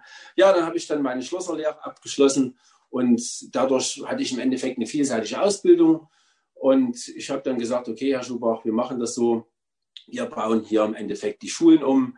Wir machen was. Er hat dann große Objekte an, an, Land gezogen. Ich war als erstes bei ihm mit angestellt, nicht direkt angestellt, aber über ihn kam noch das Geld, habe mich dann selbstständig gemacht. Ja, und dann kam dann der erste Bruch. Wir hatten große Objekte, Hannover Spargelacker und da überall 1,5 Millionen war Spargelacker. Und das war nur Heizung, Sanitär. Und dann mit einmal kam kein Geld mehr. Der Herr Schubach war auf Gütertrennung verheiratet. Die Firma lief über die Schwester. Er hat für die Konkursverschleppung zwei Jahre auf Bewährung gekriegt und ich hatte dann mal über 300.000 D-Mark Nasse gehabt. Ja, wie kriegst du das Geld ran? Das Geld kannst du nicht wieder ranziehen. Das heißt also, alle Anlagen, die eingebaut waren, konntest du nicht mehr rausholen. Ja, und da ging das erste Mal los. Dann stand man da, Max in der Sonne. Alle fragten einen, kannst du helfen? Du hast geholfen. Und dann hast du gefragt, kannst du mir helfen? Da waren sie alle verschwunden gewesen. Ja, so war das damals. Man hat dann halt in, der, in den Wendejahren ja, sich versucht mit einzubringen, um was neu zu machen, was Tolles zu tun, um was zu machen für unser Land. Ja, und was war das Ende vom Lied? Ja, was soll ich sagen? Viele Verrecker sind aus dem Westen rübergekommen, haben hier ihr Know-how ausgespielt, was sie im Westen gelernt hatten und haben die Ossis über den Tisch gezogen. Ich sagte immer, die wurden über den Tisch gezogen. Die Reibungswerbe wurde als Nestwärme verkauft. Und ja, ähm, es hört sich zwar ein bisschen negativ an, es war aber leider so in mancher Hinsicht. Und ja, und dann habe ich gesagt, was machst du jetzt und weiter? Hm. Gut, nun war das gegessen gewesen. Ich hatte Probleme, wenn du Geld bekommen hast, wurde das Konto gefändet und da und dort, also machst du dir irgendwo im Kopf. Ja, und dann hat man dann da und dort die Leute kennengelernt. Ich war dann mal Geschäftsführer in der Diskothek, der Musikpark in Mechterstedt habe dort Veranstaltungen organisiert. Mein Bruder hat dort DJ, hat Musik aufgelegt, haben die Leute begeistert, die haben gefeiert. Wir haben am Abend manchmal so zwischen 15 und 20, manchmal sogar bis 40.000 D-Mark Umsatz gemacht an dem Abend. Ja, und es lief alles soweit und hat mitgemacht. Veranstaltung, das war eigentlich das Ding. Ich war jemand, der ja, durch meine sportlichen Aktivitäten halbwegs gut ausgesehen hat. Und dann hat man eben Nachfrage gekriegt, könntest du nicht mal da und dort was machen und dort was und so hin und her. Dann habe ich mit der Stripperei angefangen, habe ein bisschen da ein paar Shows gemacht, dort was organisiert. Ja, und so kam das eine ins andere. Zu DDR-Zeiten, wie gesagt, in meiner Berufsausbildung Instandhaltungsmechanik mit Abitur in Waltershausen war dann halt die Karnevalsturner. Ich habe da mitgemacht und habe dann halt unsere Puppen Hodowinek und Spebel parodiert. Das heißt also, Hodowinek und Spebel habe ich dann in der Hinsicht als Parodie gemacht. Ich selber, ich hatte noch keine Puppen, habe mir einen Frack angezogen, habe ein großes, ein kleines Mikrofon aufgestellt und habe dann halt immer meinen Spaß gemacht. Habe Hintergrundwissen bekommen zu den einzelnen Veranstaltungen und Vater und Sohn haben dann halt letztendlich zu den einzelnen Veranstaltungen ihr Bestes gegeben. Ja, und das lief dann halt eine Zeit lang ganz gut. Trotzdem hat man Probleme bekommen, weil wenn man dann sehr direkt auf die Leute eingegangen ist bei so einer Veranstaltung, bei einer Betriebsfeier und hat eben gesagt, Egon war ein kleines Arschloch, dann war der Egon auf mich sauer und nicht auf die Puppe, weil ich habe zwar die Puppe imitiert, aber ich habe ihn angesprochen. Ja, und so habe ich meinen besten Freund Lothar Stuckert, ehemals der kleine Trompeter der DDR, kennengelernt, weil ich der Patenonkel seiner Tochter bin, Anna, durch meine Ex-Frau Angela. Ja, der hat mir gesagt, ich kenne die Marlies Große, die macht für den Eberhard Rohrscheiden so Puppen. Und da sagte mir, ja, und? Ja, da fragt ihn mal nach. Und da habe ich mit der Marlies Große gesprochen. Die sagte, oh, hm, kein Problem. Dann äh, da kann man was machen. Machst eine Parodie. Ich mache dir Stabpuppen von Hodeweneck und Spebel. So, hm, das wäre was. Ja. Parallel dazu habe ich schon alles Mögliche angefangen. Habe dann so Fakir-Shows gemacht, Feuer spucken, Glaslaufen, Nagelbrett legen und habe mir Schlangen organisiert. Organisiert in der Hinsicht, durch Zufall kam das ein oder andere zusammen. Mein Bruder hatte jemand gekannt, der hatte Schlangen und die habe ich dann bekommen. Und dann habe ich so Schlangenfahrtiershows gemacht. Parallel zu meinen Sachen Hodeweneck und Spebel. Dann bekam ich meine Puppen, Hodeweneck und Spebel. War eine ganz tolle Sache. Und mit denen konnte ich dann letztendlich meine Veranstaltung weiterhin organisieren und machen, weil die wussten genau, wo es lang geht. Ja, aber Vati, weißt du, der Kai, der hat so viel Scheiße gebaut in seinem Leben, aber das ist nicht so, so schlimm. Ja, Huruvenege, so schaut das aus. Jeder hat in seinem Leben immer so seine Abschnitte. Ja, genau. So ist der Abschnitt auch gekommen, dass ich letztendlich wieder eins gemacht habe. Ja, Arbeiten war immer an der Tagesordnung. Veranstaltungsservice war immer parallel. Dazu habe ich immer noch, ja, wie soll ich sagen, eine Promotion-Agentur gehabt. Ich habe dann immer für die einzelnen Firmen, für die Media-Saturn-Märkte Promotion gemacht, das heißt Verkaufsförderung für Bose, Quadral, Boxensysteme verkauft, zum Schluss dann auch Vodafone, Mobilcom, Debitel und wie sie alle so heißen. Also ich habe sehr viel getan, immer gearbeitet und parallel halt, wie gesagt, hatte ich dann halt die Probleme gehabt, weil durch meine Insolvenz, jetzt kommen wir wieder auf das Alte zurück, ja, dass meine Kontennummer gefändet worden sind. Weil heute gibt es ein P-Konto, da geht das nicht so, aber damals war das so und also macht man sich immer Kopf, wo kommst du an Geld ran? Ja, und ähm, wie schon gesagt worden ist, hatte ich auch leider eine kriminelle Vergangenheit. Kriminell heißt im Endeffekt eins, eine Drogenvergangenheit mit Marihuana, Haschisch, sag mir Hanf dazu, weil so war ich auch im Landtag unterwegs, Legalisierung für Hanf. Ja, und da habe ich dann halt den einen oder anderen gekannt und es wurden immer mehr, die wollten immer was. Ich war in Holland, habe was mitgebracht und so. Und so kam halt der ein oder andere Aufenthalt in einer Justizvollzugsanstalt zustande. Und mein letzter Aufenthalt war in der Justizvollzugsanstalt Tonna. Ja, dort habe ich vier Jahre verbracht. Glücklicherweise nicht vier Jahre, sondern nur drei Jahre. Wegen Handel mit Haschisch, Marihuana, also mit Gras. Ja, und dort habe ich drei Jahre abgebracht, habe dort sehr viel gemacht, habe sehr viel gelesen, Bücher, Erich Fromm, von Rüdiger Dahlke, Krankheit als Symptom und viele, viele Bücher mehr. Habe mich gebildet in der Zeit. Ja, ich war alleine bei mir auf meiner Einzelzelle, wie auch hier in meiner Einraumwohnung. Und ähm, ja, habe so meinen Weg fortgeschritten, habe auch dort in der Justizvollzugsanstalt meine Puppen dabei gehabt, habe dort Spaß gemacht, die Leute begeistert für das Leben, weil das Leben ist eigentlich lebenswert, auch wenn viele Sachen nicht so positiv waren, aber trotzdem positiv, negativ, es sind alles nur irgendwo Linien, die unsere Menschen so vorgegeben haben. Du bist schön, du bist hässlich, das gibt's alles gar nicht. Eigentlich ist es schön zu leben und nach vorne zu schauen. Und das habe ich damals getan und bin dann wieder aus der JVA entlassen worden, habe weiterhin meine Veranstaltung gemacht Diesmal ohne Schlangen. Die Schlangen hatte ich 2010 schon abgegeben. Ich hatte Tiger, Netzpythons, habe sehr viel in der Hinsicht gemacht. Ja, und meine Puppen natürlich auch. Geburtstagsfeiern, silberne Hochzeiten. Habe da auch damals immer noch die ein oder andere Strip-Show gemacht, also Erotik-Show. 2014 äh, kam ein Kollege an mich ran und sagte, hier, du warst der Taucher gewesen. Wir suchen ab und zu noch welche, die ein bisschen was mitarbeiten und so. Und ich bin eigentlich fast jedes Wochenende zum Tauchen gegangen. Nordhausen, Berglase, nach ähm, Wildschütz und sowas, habe mich da abgeschossen auf 40, 50 Meter und sowas, weil das waren schon eine tolle Sache. Ja, und dann habe ich angefangen, Industrietaucher wieder zu werden. Das heißt also, das, was ich damals gelernt hatte, als Marinetaucher, unter Wasser arbeiten, mit schweren Tauchgerät oder normal mit leichten, dort zu arbeiten an Talsperren, an Wehranlagen und vieles, viele mehr. Und wie zum Beispiel dann auch in Klärwerken, zum Beispiel in Biogasanlagen ähm, zu tauchen, dort im Endeffekt Früherwerke zu reparieren oder natürlich in Klärwerken, zum Beispiel in Faultürmen, die zu reinigen, weil dort sind viele Ablagerungen. Ja, und das hat mir eigentlich sehr viel Spaß gemacht. Ja, und das habe ich auch getan seit 2014 bei einer guten Firma.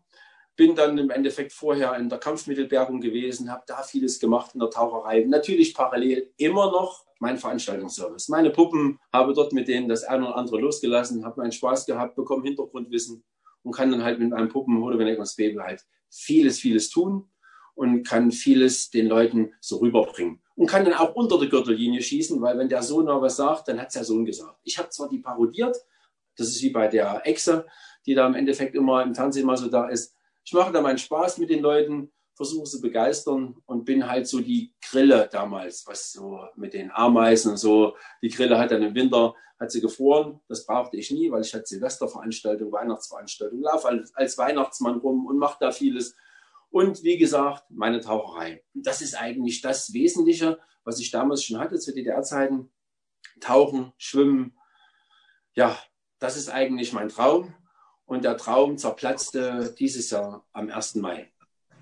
Ja, der 1. Mai, das war mein ähm, verhängnisvoller Tag. Ich bin vom Gerüst gestürzt, hatte einen Schädelbasisbruch, bin mit dem Hubschrauber ins Krankenhaus geflogen worden. Ja, und muss sagen, dass ich letztendlich mich wieder gut regeneriert habe. Ich habe eine vielseitige Ernährung, das heißt, versuche in die vegane Schiene zu kommen, habe viele Filme, Berichte gesehen und habe mich nach acht Wochen wieder, regeneriert. Man sieht meine Narbe kaum und sowas, habe aber das Problem, deswegen bin ich immer so viel aufgestanden hin und her, ich kann nicht so lange gut sitzen. Meine Wirbelsäule ist gestaucht worden und ich muss jetzt sehen, dass ich vielleicht eine Reha bekomme, mache vieles selber noch, aber wenn man das nicht unter Anleitung bekommt, kann man auch nicht so viel erreichen. Trotzdem habe ich viel erreicht. Bin froh, dass ich heute mal hier sein darf, dass ich einfach so meine Meinung zum Besten geben darf. Habe viel erlebt in der ganzen Zeit in dieser Einigungsphase, wo die BRD der DDR beigetreten ist. Ja, ich lebe noch, wie gesagt, in Thüringen im, ähm, im Osten der Bundesrepublik. Steve Moritz. Geboren 1989 in Oschatz, also der Jüngste in der Runde. Er ist fast der Erste der Familie, der studierte. Das Jurastudium war schwierig, weil theoretisch. Er suchte immer auch die praktischen Anwendungen in einer Kanzlei. 2015 wurde er Referent für Arbeitsrecht bei der Deutschen Bahn und erlebte mehrere Umstrukturierungen. Im Jahr 2019 wurde er im Alter von 30 Jahren Personalleiter bei der DB Cargo in Leipzig.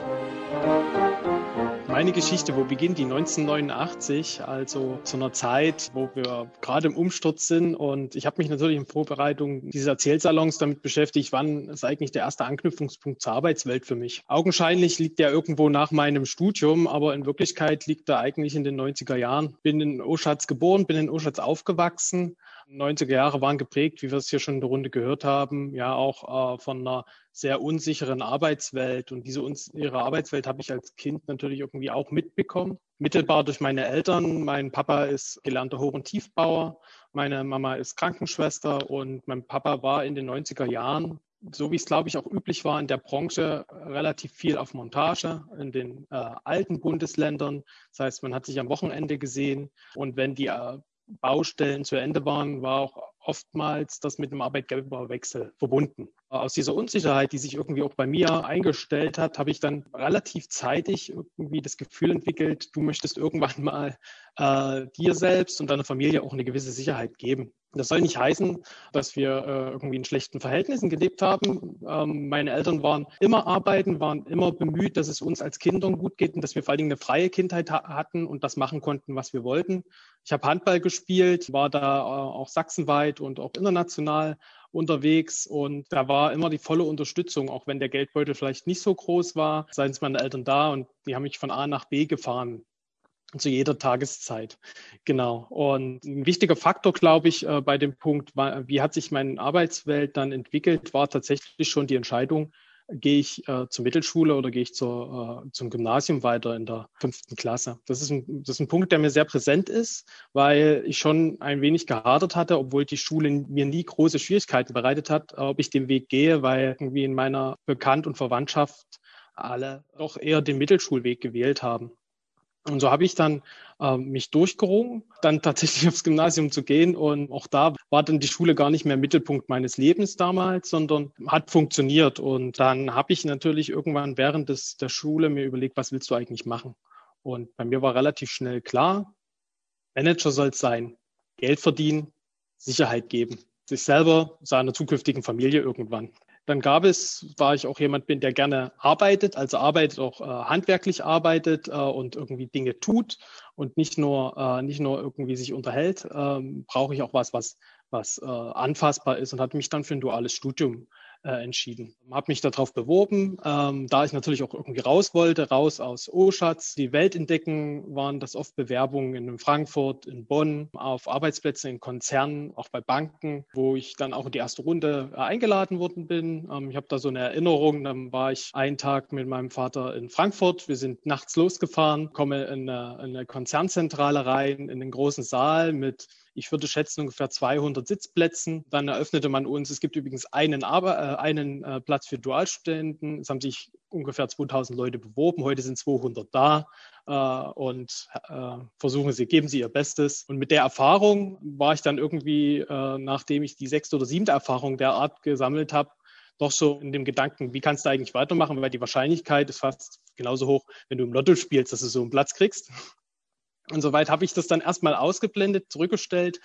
Und dann lief mir eines Tages äh, die Nachricht über den Weg, ja, Jura ist in Leipzig nächstes Jahr NC frei. Ohne Wartesemester könnte man Jura studieren und der jugendliche Leichtsinn hat mir dann gesagt, das solltest du mal machen, weil Jura ist auch was Besonderes nicht so wie BWL, das macht ja irgendwie jeder. Und dann wacht man am ersten Tag in dem äh, Hörsaal auf, guckt um sich rum, sieht 500 Kommilitonen, die alle offensichtlich auch dasselbe gedacht haben.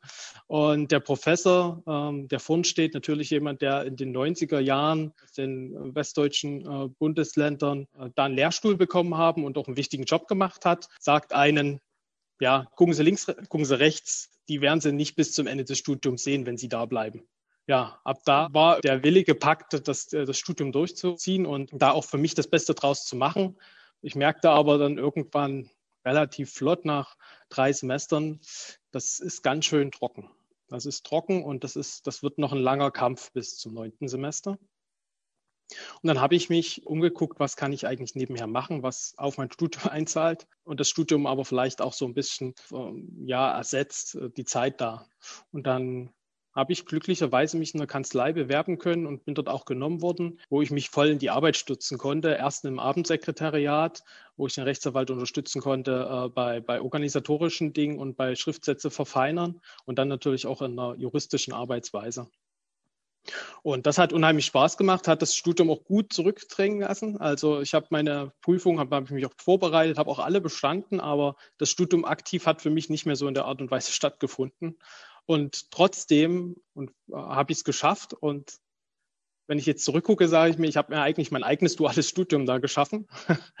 Mit der Hilfe auch der Rechtsanwälte, muss ich sagen, die Rechtsanwälte, die ich da kennengelernt habe, waren in den 90er Jahren in einer Großkanzlei in die Region gekommen, hatten dann ihre Heimat in Leipzig gefunden und haben wir auch da andere Perspektiven eröffnet, die ich bisher nicht kannte. Sei es so der Blick auf äh, Lebenssachverhalte, war eine ja, Arbeitsrecht, Baurechts- und Vergaberechtskanzlei mit verschiedenen Rechtsanwälten, die sich jeweils darauf spezialisieren spezialisiert hatten. Da ich da drei Jahre war, konnte mir der, der Chef der Rechtsanwaltskanzlei auch eine gute Perspektive öffnen, weil er mich gut kennenlernte und sagte mir, bevor Sie das Studium abschließen und das Referendariat, suchen Sie sich doch einen Konzern und probieren Sie sich da aus.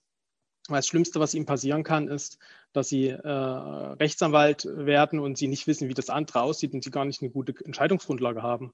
Und sehr dankbar für diesen Tipp habe ich mich dann tatsächlich auf eine Ausschreibung beworben bei der DB, die fast zeitgleich bei uns im äh, Referendariat, ich war dann am Landgerichtsbezirk in Chemnitz unterwegs, im Aushang war, äh, gesucht wurden Arbeitsrechtler. Da habe ich mich direkt angesprochen gefühlt, weil ich auch diesen Schwerpunkt im Studium gewählt hatte und dort auch von einem begeisterten äh, Honorarprofessor für Tarif- und Streikrecht für die DB begeistert wurde. Also irgendwie sehr, sehr viele Zufälle. Er hatte aber nicht diese Stelle ausgeschrieben, sondern es war jemand anderes im Konzern und ich habe mich da 2014 beworben und dann ging für mich eine Chance auf, die, glaube ich, Jahre vor der Wende auch nie gegeben hätte und jetzt mit dem, mit dem, mit der Erfahrung, die ich sammeln konnte, auch genutzt habe. Bei der DB Regio AG durfte ich tatsächlich Arbeitsrecht äh, machen. Das war meine ganz große Liebe. Dafür habe ich auch Dafür habe ich dann tatsächlich auch richtig studiert äh, und mich intensiv mit der Theorie beschäftigt. Und es war total spannend, weil ich dann die Erfahrung äh, sammeln durfte. Das haben wir von uns auch schon gehört. Damals mit noch einer Perspektive, die ich jetzt so wenn ich zurückschaue, schon anders habe ähm, und auch, also auch unmittelbar danach anders hatte. Ich habe mich für Arbeitsrecht beworben. Es gab eine Interessenausgleichs- und Sozialplanverhandlung. Das ist juristisch erstmal, wenn man so ein Konstrukt schreiben darf, schon sehr, sehr interessant. Und als Rechtsanwaltskanzlei, wenn man das gemacht hat, dann war man da dritte Person. So, und jetzt war ich aber in einem Unternehmen, die sich geleistet haben, quasi Juristen selber zu beschäftigen, keine dritte Hilfe zu brauchen aber gleichzeitig auch um die Menschen, die es da ging in dieser Interessenausgleichs- äh, und Sozialplanverhandlung, äh, sich ja auch kümmern mussten und Verantwortung tragen. Und die Regio war 2014, 2015 leider von ziemlich viel Leistungswegbrüchen betroffen. Da wurden Netze verloren in Thüringen, da wurden Netze verloren in Ostsachsen, äh, mussten an äh, Mitwettbewerber abgegeben werden und man hatte die Mitarbeiter noch an Bord. Das ist, glaube ich, der Unterschied zu dem, was in den 90er Jahren passiert ist. Wir haben da eine Entscheidung getroffen als Unternehmen, die aus meiner Sicht auch die Verantwortung gerecht wird. Wir haben die Entscheidung getroffen, keinen der Kollegen und Kolleginnen zu entlassen sondern ihnen einen neuen Arbeitsplatz anzubieten. Natürlich, immer mit der Einschränkung, es ist nicht der ursprüngliche Arbeitsort, aber es ist immer noch in der Region. Da habe ich auch das erste Mal eine sehr enge Zusammenarbeit mit den Interessenvertretern kennengelernt, wo ich gemerkt habe, es geht halt nicht nur um diese, um dieses rechtliche Konstrukt. So bin ich da mit 25 reingestolpert um es mal so zu sagen, sondern es geht tatsächlich um die Menschen. Und das hat mir unheimlich doll gefallen. Und dann habe ich für mich die Entscheidung getroffen, den, den Weg willst du einschlagen. Du willst eigentlich gar nicht nur das Juristische machen, sondern du willst, du willst irgendwie mit und für Menschen arbeiten.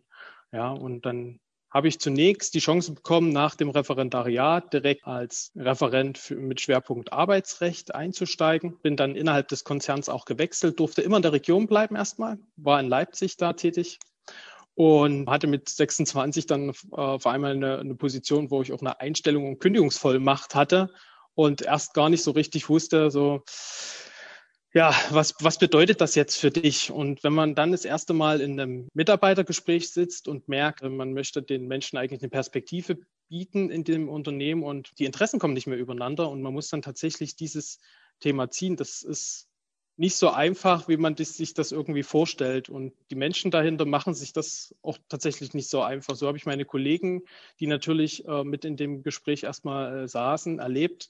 Das ist ein Punkt. Das waren ausschließlich Themen, wo es, wo es um Leistungsthemen gegangen ist. Insoweit war es auch für mich selbst vertretbar, weil äh, meine Eltern mir schon irgendwie beigebracht haben, Leistung muss sich lohnen und man muss fleißig sein. Das sind alles Werte, die bei mir sehr, sehr stark verankert sind.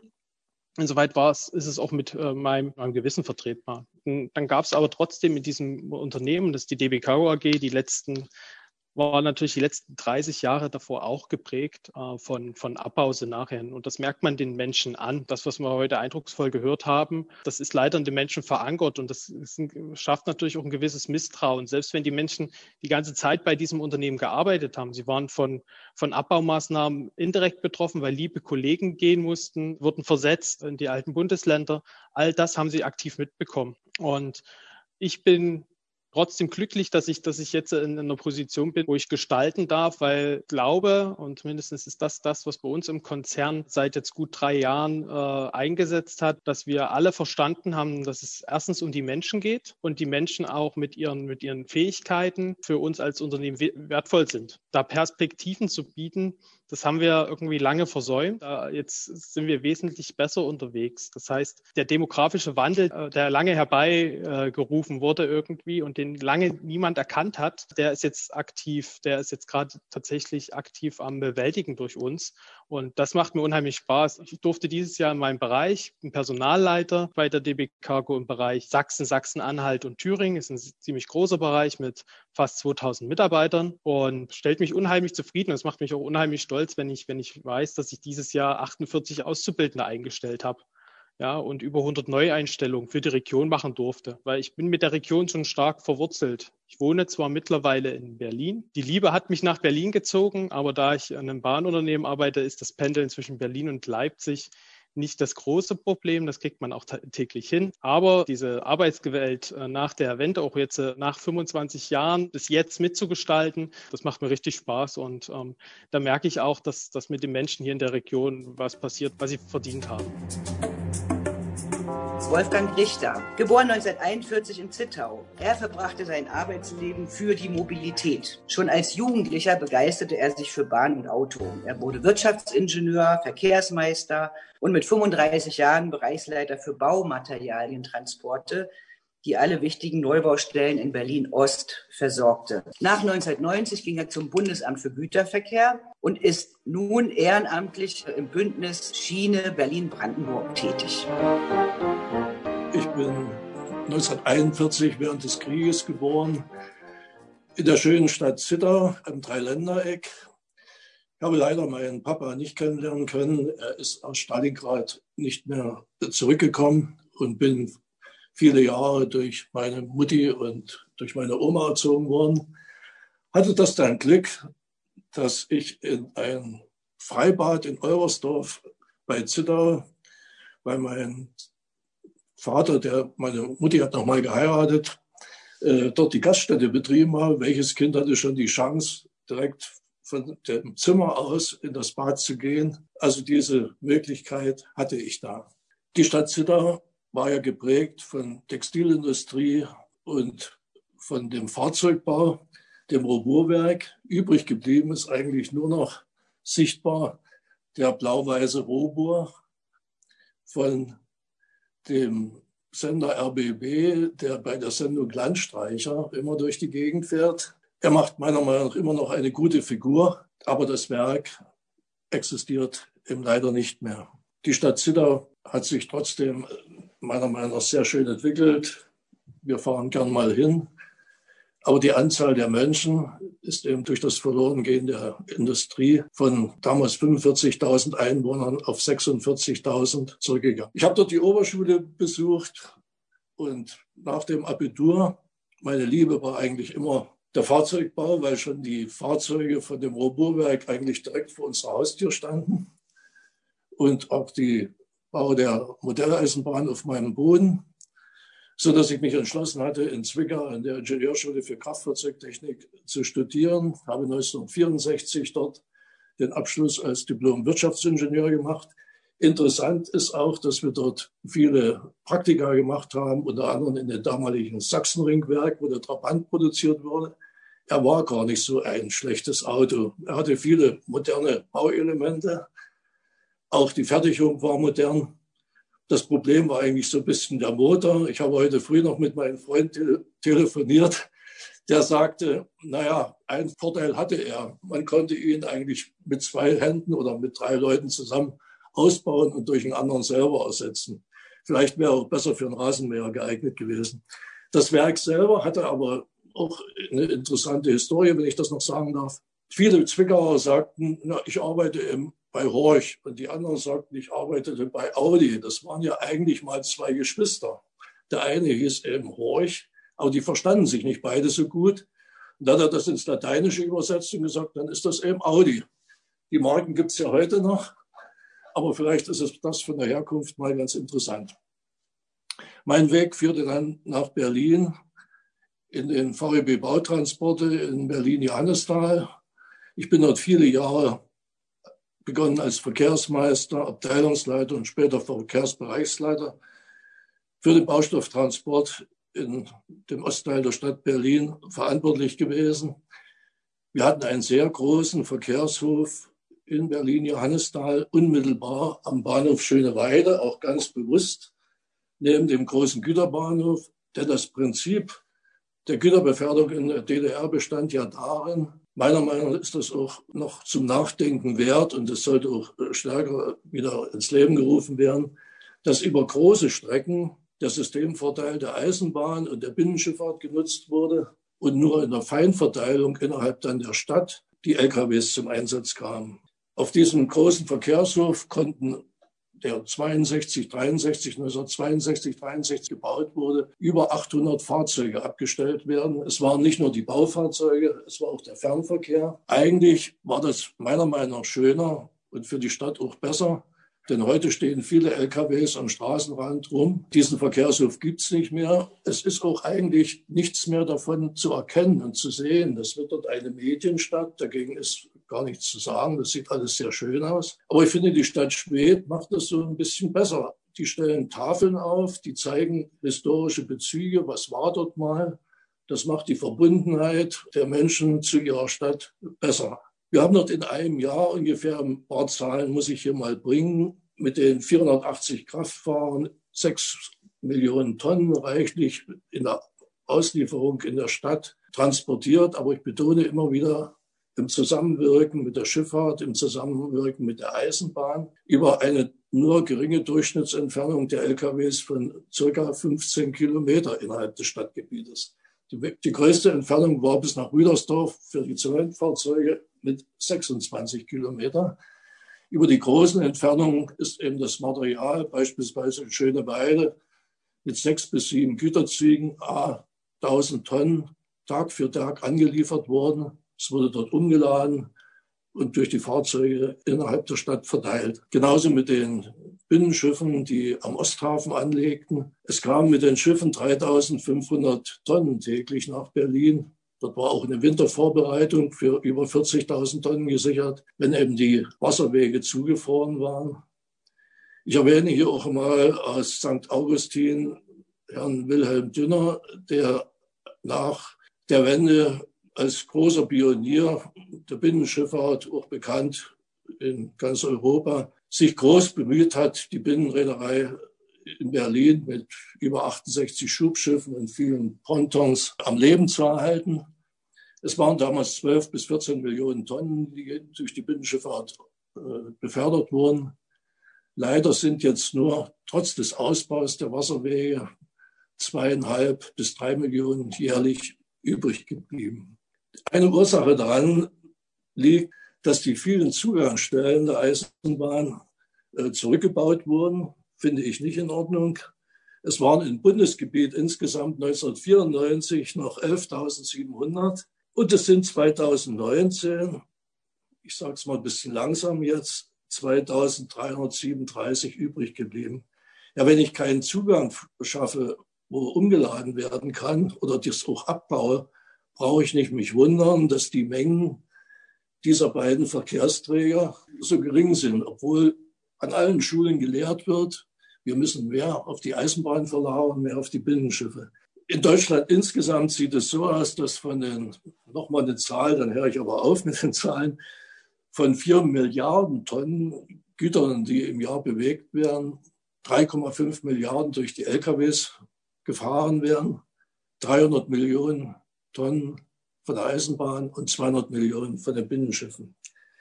Das ist zu wenig. Dieser Modal Split, wie man fachlich dazu sagt, ist nicht in Ordnung.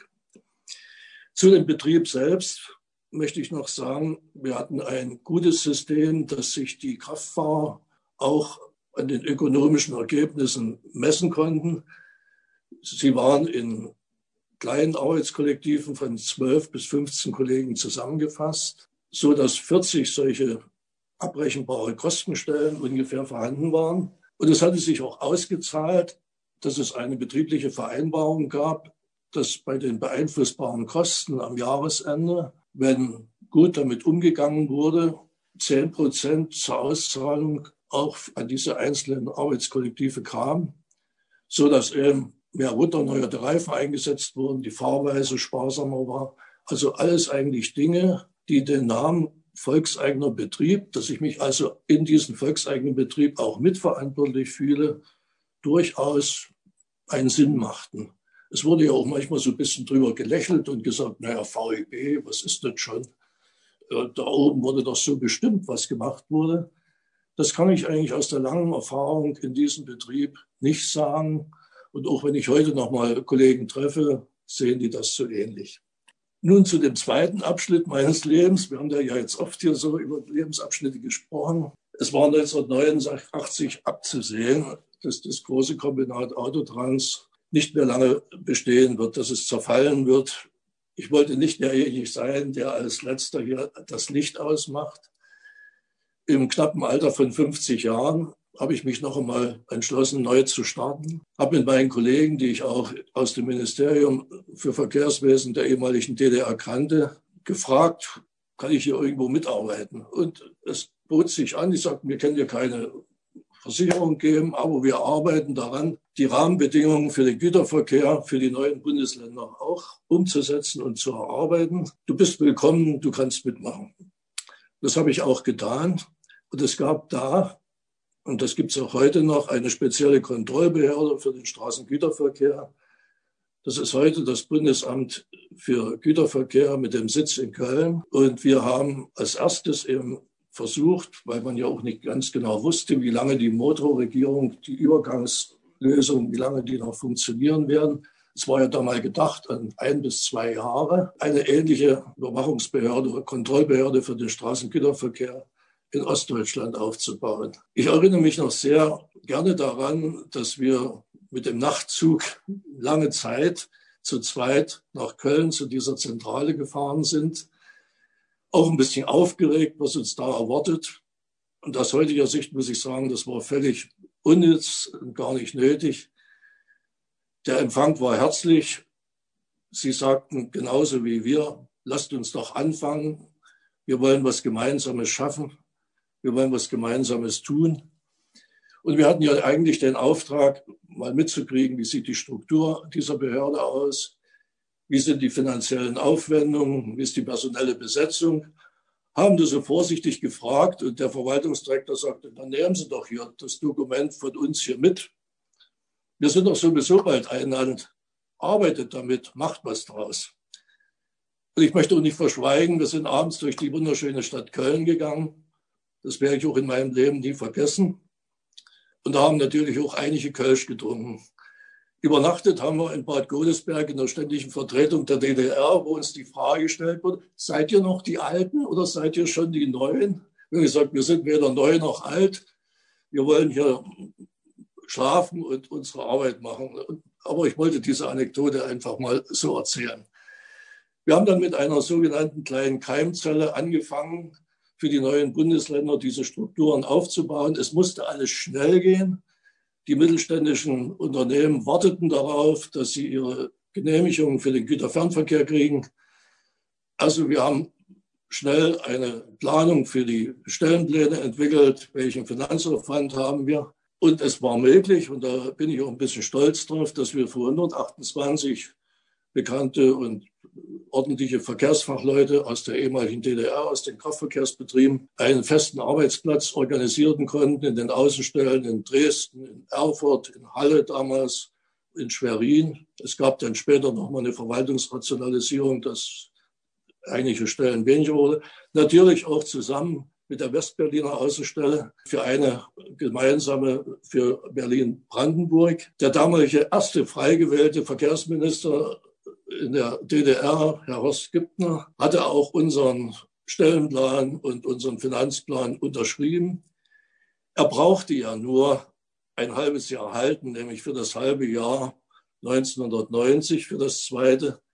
Denn bekanntlicherweise und auch mit Freude haben wir dann erlebt, dass am 3. Oktober der Tag der Einheit war, was ja auch euer Titel von Rundstück-Biografien ist, so dass wir dann ab 1991 Teil dieser Behörde wurden. Mit der Außenstelle in Westberlin haben wir dann uns hier auch zusammengefunden, unterschiedliche Biografien ausgetauscht. Wir wurden am Anfang zur Weihnachtsfeier nach Westberlin eingeladen.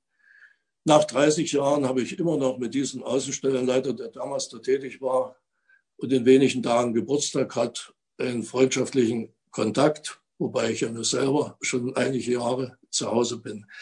Ich möchte zu dieser Arbeit in dieser Behörde noch einiges sagen, was auch zusammenpasst mit dem Kraftfahrer von, mit dem Kraftfahrer Herrn Mayer, der vor uns gesprochen hat. Denn 1993 gab es einen großen Einschnitt die sogenannte Marktliberalisierung. Also es fielen alle Tarife weg, sowohl für die Eisenbahn, für den Straßengüterverkehr und auch für die Binnenschifffahrt. Das heißt, die 45.000 Unternehmen des gewerblichen Güterverkehrs in Deutschland standen vor einer noch größeren Herausforderung, weil sie dem Wettbewerb in Europa dann unmittelbar ausgesetzt waren. Es wurden auch die Kontingente für den Güterfernverkehr abgeschafft so dass nur noch qualitative Zugangsmerkmale für die Teilnahme am gewerblichen Güterverkehr möglich waren. Kluge Leute, damals erfahrene Leute, haben gesagt, das können wir für die mittelständischen Unternehmen einfach nicht so machen. Wir brauchen eine Beobachtung des Verkehrsmarktes, sonst besteht Gefahr, dass gute Unternehmen am Markt kaputt gehen. Vor allen Dingen mittelständische Unternehmen mit drei bis zehn Fahrzeugen. Um die großen braucht man sich ja meistens keine Sorgen machen. Und ich hatte das Glück, aus meinen beruflichen Erfahrungen diese Verkehrsmarktbeobachtung für den Straßengüterverkehr, auch übergreifend für die Binnenschifffahrt und für die Eisenbahn 1993 für die gesamte Bundesrepublik mit aufzubauen. War dann stellvertretender Referatsleiter auf diesem Gebiet, hatte ein tolles Team, sowohl in Köln als auch hier in der Außenstelle in Berlin. Es war eigentlich der Mittelpunkt geworden meines Berufslebens, nochmal im Alter von 50 Jahren. Die Marktberichte sind nach wie vor äh, im Netz zu lesen. Ich habe auch gestern Abend noch mal reingesehen. Und es ist eigentlich interessant, dass man nach so einer langen Zeit, wo man mal dafür mit den Grundstein gelegt hat, einerseits noch seine Spuren wiederfindet. Aber andererseits muss ich auch sagen, die Kollegen, die in den Jahren jetzt weiter dran gearbeitet haben, haben dieses Dokument weiter qualifiziert. Es ist ein echtes Hilfsmittel für diejenigen, die Güterverkehr und in den Verbänden arbeiten. Und wir haben nicht nur Papier geschrieben, sondern es gab auch wirklich Marktstörer. Meistens waren die Großen, die Abhängigkeiten hergestellt haben für die Subunternehmer, für die Kleinen. Namen, das werden Sie verstehen, darf ich nicht nennen, aber wer in der Branche tätig ist, weiß, wenn ich so um das Jahr 2000 herum damit meine. Die Erweiterung der Europäischen Union fand ja dann 2004 statt mit zehn MOE-Staaten, die dazukamen. Auch da haben wir uns bemüht, einen Übergang in den Verkehrsmarkt zu schaffen. Gerade deshalb, weil ja das nachbarliche Polen eine große Transportnation ist mit einem riesig großen internationalen Fuhrwerk. Es ging also darum, Anpassungsmöglichkeiten zu schaffen über die Preisgestaltung, dass das langsam erfolgt und nicht auf einen Schlag. Und da sind wir auch oft in Berlin und Warschau unterwegs gewesen, auch mit dem Hintergrund, dass wir ja wussten, was im Zweiten Weltkrieg Deutschland, Polen angetan hat. Auch in dieser Zeit denke ich noch sehr gerne an Gespräche, die wir abends hier und auch in Warschau geführt haben. mit den Fachkollegen, weil ja da auch ein Stückchen Demut notwendig war und entsprechende Städten durfte ich auch in Warschau besuchen. So richtig hat man das Verkehrswesen nicht losgelassen. Es gibt hier in Berlin, Brandenburg ein Bündnis, äh, Berlin, Brandenburg für den Schienenverkehr. Dort arbeite ich noch mit. Es gibt ungefähr 90.000 Pendler, die aus dem Umland nach Berlin hineinfahren. Das Eisenbahnnetz muss bis zum Jahr 2035, ist so unsere Orientierung, mächtig ausgebaut werden. Dazu sind ungefähr 5 Milliarden Euro notwendig. Uns schwebt auch so eine Regio-S-Bahn vor, die weiter über das Netz hinausfährt, was ja jetzt an den Endstellen endet. Ich danke Ihnen für die Möglichkeit, hier sprechen zu können. Petra Schreiber, 1952 in Jena geboren. Sie schloss 1974 ihr Studium als äh, Dolmetscherin ab, arbeitete unter anderem zu DDR-Zeiten als Moderatorin für das Zentralorchester der NVA, absolvierte ein Fachschulstudium zur Zirkelleiterin bildnerischen Volkskunstschaffens. Nach der Wende leitete sie zunächst ein ABM-Projekt für Künstlerinnen, machte viele, viele Weiterbildungen, ging in viele verschiedene Städte. Nach 45 Arbeitsjahren mit Unterbrechung durch Arbeitslosigkeit ging sie 2017 in die Rente. Ein Arbeitsleben im Dienste der Gemeinschaft, würde ich denken. Ich gehe mal mit einem rein Abitur in Moskau in der russischen Schule, weil meine Eltern Diplomaten waren und Lehrer. Das hat mich dazu geführt, dass ich nie Lehrer werden wollte und es dann doch wurde letztendlich. Abitur in Moskau hieß, viel bleibt nicht, als mit Sprachen zu arbeiten, weil ich konnte Russisch perfekt ich begann ein Mathestudium, bin kläglich gescheitert, weil ich auf meinen Verlobten gehört habe, der unbedingt eine Mathematikerin haben wollte. Die war ich nicht, die wurde ich nicht. Und auch jetzt fällt mir Zählen und Rechnen immer noch schwer. Allerdings bei BWL und solchen Dingen ist es schon wichtig und hat mir dann auch Spaß gemacht. Aber damals bin ich gescheitert und zwar an den Funktionen. Dann habe ich äh, nach dem ersten Semester und diesem Scheitern gleich weiter studiert und da war eine Stelle frei für Slowakisch, Russisch, Englisch. Slowakisch Studenten gab es vier. Die waren mir alle, die drei waren mir natürlich alle schon weit voraus. Ich musste hinterherhinken, habe ich aber geschafft und habe also mein Studium 74 zu Ende gebracht. Während des Studiums habe ich alles andere gemacht, aber nicht studiert. Ich bin als Betreuer Dolmetscher für äh, Jugendauslandstouristik tätig gewesen. Ich habe für, wie gesagt, Zentrales Orchester der NVA in den russischen Kasernen gedolmetscht und moderiert. Ich war beim Filmtechnikerkongress dabei und habe Konrad Wolf kennengelernt. Ich erinnere mich an Soli- und Arbeitseinsätze in der Landwirtschaft wir waren ein Junge und drei Mädchen. Macht sich in der Landwirtschaft ganz besonders gut. Beim Kartoffelnlesen war schwierig. Ein Einsatz im Glaswerk Strahlau, wo die äh, Flaschen neben uns entlang liefen und drohten runterzufallen, wenn wir denn nicht geschafft hatten, sie aufzunehmen und zu kontrollieren. Auch nicht ganz einfach. Und sinnigerweise am Ostbahnhof Tiefbauarbeiten. Also alles, was da an Neubauten gemacht wurde, wurde von uns erstmal vorher aufgebuddelt und wieder zu und nochmal wieder auf und so weiter. Ich erinnere mich an Zivilverteidigung im Studium. Anschließend ging ich in den Außenhandel. Ich wurde also in den Außenhandel delegiert, war zuerst im, Uni, im Betrieb Unitechna, der zum Beispiel für Wittenberge die äh, Nähmaschinen exportiert hat in die Sowjetunion. Anschließend ging ich 74, 75 bis 77 zum Außenhandelsbetrieb Limex, der also das Fleischkombinat in Ulaanbaatar betreute, wo also auch ich dann tätig sein durfte. Das Problem war, die Mongolen hatten alle in Russland studiert und ich konnte kein Mongolisch. Und die konnten, trotzdem sie in Russland studiert hatten, natürlich auch schwer Russisch. Und ja, ich hoffe, niemand hat sich an der Wurst vergiftet, die wir da hergestellt haben und an den Konserven. War eine super interessante Zeit, ein schreckliches Klima, Schneesturm mitten im Mai. Ein paar Jahre später, in eben diesem Monat, Hitze bis zum Getno. Ich hatte mich natürlich auf den Winter eingestellt. 77 bis 79 ging ich da ins Zentralinstitut für Berufsbildung, habe dort äh, Wissenschaftler empfangen und begleitet durch die Berufsschulen der DDR. Super spannendes Thema. Ich habe immer irgendwie Gefallen an der Arbeit gefunden, die ich gerade machen musste. oder die ich auch machen wollte. Ich habe mir also viele Freiheiten erlaubt. Das war auch zu DDR-Zeiten möglich. Du gingst um die Ecke und hattest einen neuen Arbeitsplatz. Das erwies sich später als anders. 82 ging dann eine Tante von mir zum guten Rat, hat gesagt, ey, guck dir doch mal die an.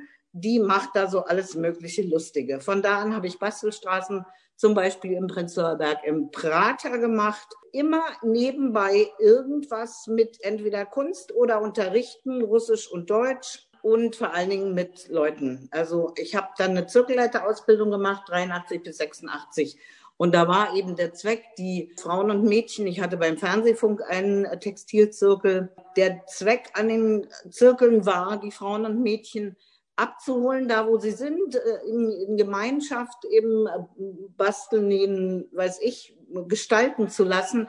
Und auch die Probleme, die so nebenbei auftraten, mit zu bearbeiten. Das war eine gute Geschichte und eigentlich, wie ja die Gewerkschaft auch, äh, auch Freizeitbetreuung gemacht hat, waren also diese Zirkel ganz gut geeignet, um auch die Stimme des Volkes zu hören und ohne also da das unbedingt weiterzutragen, aber eben kreative Tätigkeit neben der Arbeit, die oft sehr, sehr schwer war für viele, viele Menschen. Ich habe dann 83, und das war auch eine super spannende Sache, mit Perry Friedman die Oktobertournee absolviert. Da ging es um den Raketenbeschuss, gegen den wir uns gewehrt haben. Und 89 zur Wende war ich also im Palast der Republik dabei und habe mich eigentlich gefühlt wie eine Königin, weil es wurde aufgetuscht, dass sich die Balkenbogen draußen tobte das Volk und hat sich dagegen gewehrt. Ab 84 habe ich dann nicht mehr nebenberuflich, freiberuflich arbeiten wollen, sondern wirklich frei äh, war zwischendurch bei der Bauakademie in der Bibliothek, bei der Bauakademie bei den internationalen Verbindungen, auch wieder Betreuung von Wissenschaftlern.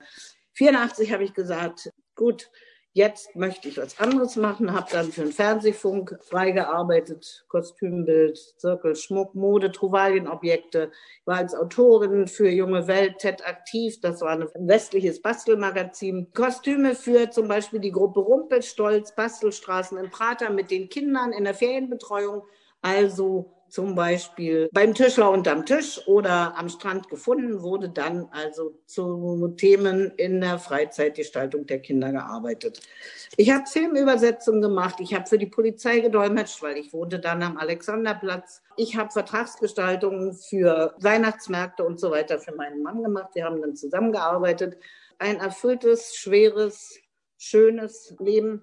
87 bin ich aus der Partei ausgetreten, weil ich mich etwas in Absurdistan fühlte und komischerweise ging dann das Arbeiten noch viel besser. Wir haben gute Aufträge bekommen und ich hatte den Eindruck, wenn man sich rührt, dann kann man auch was erreichen, dann kann man was schaffen. Das war ein starkes Gefühl und das hat mich getragen. Zur Wende war ich freiberuflich tätig, wie ich ja gesagt hatte, ab 84 und unsere Auftraggeber, die Betriebe und Organisationen FDGB, DFD und weiß ich, machten zu und kümmerten sich natürlich nicht mehr um die Leute, die draußen frei rumschwebten. Und dann habe ich mal noch für Chico Bello eine Modenschau gemacht und äh, eine Sendung mit Klick. Also es ging also wirklich auf das Ende zu und es wurde schwer und schwerer. Dann äh, habe ich mich bemüht, also ich habe mich immer sehr bemüht, was zu arbeiten und wie gesagt, damals gelang es auch und ging.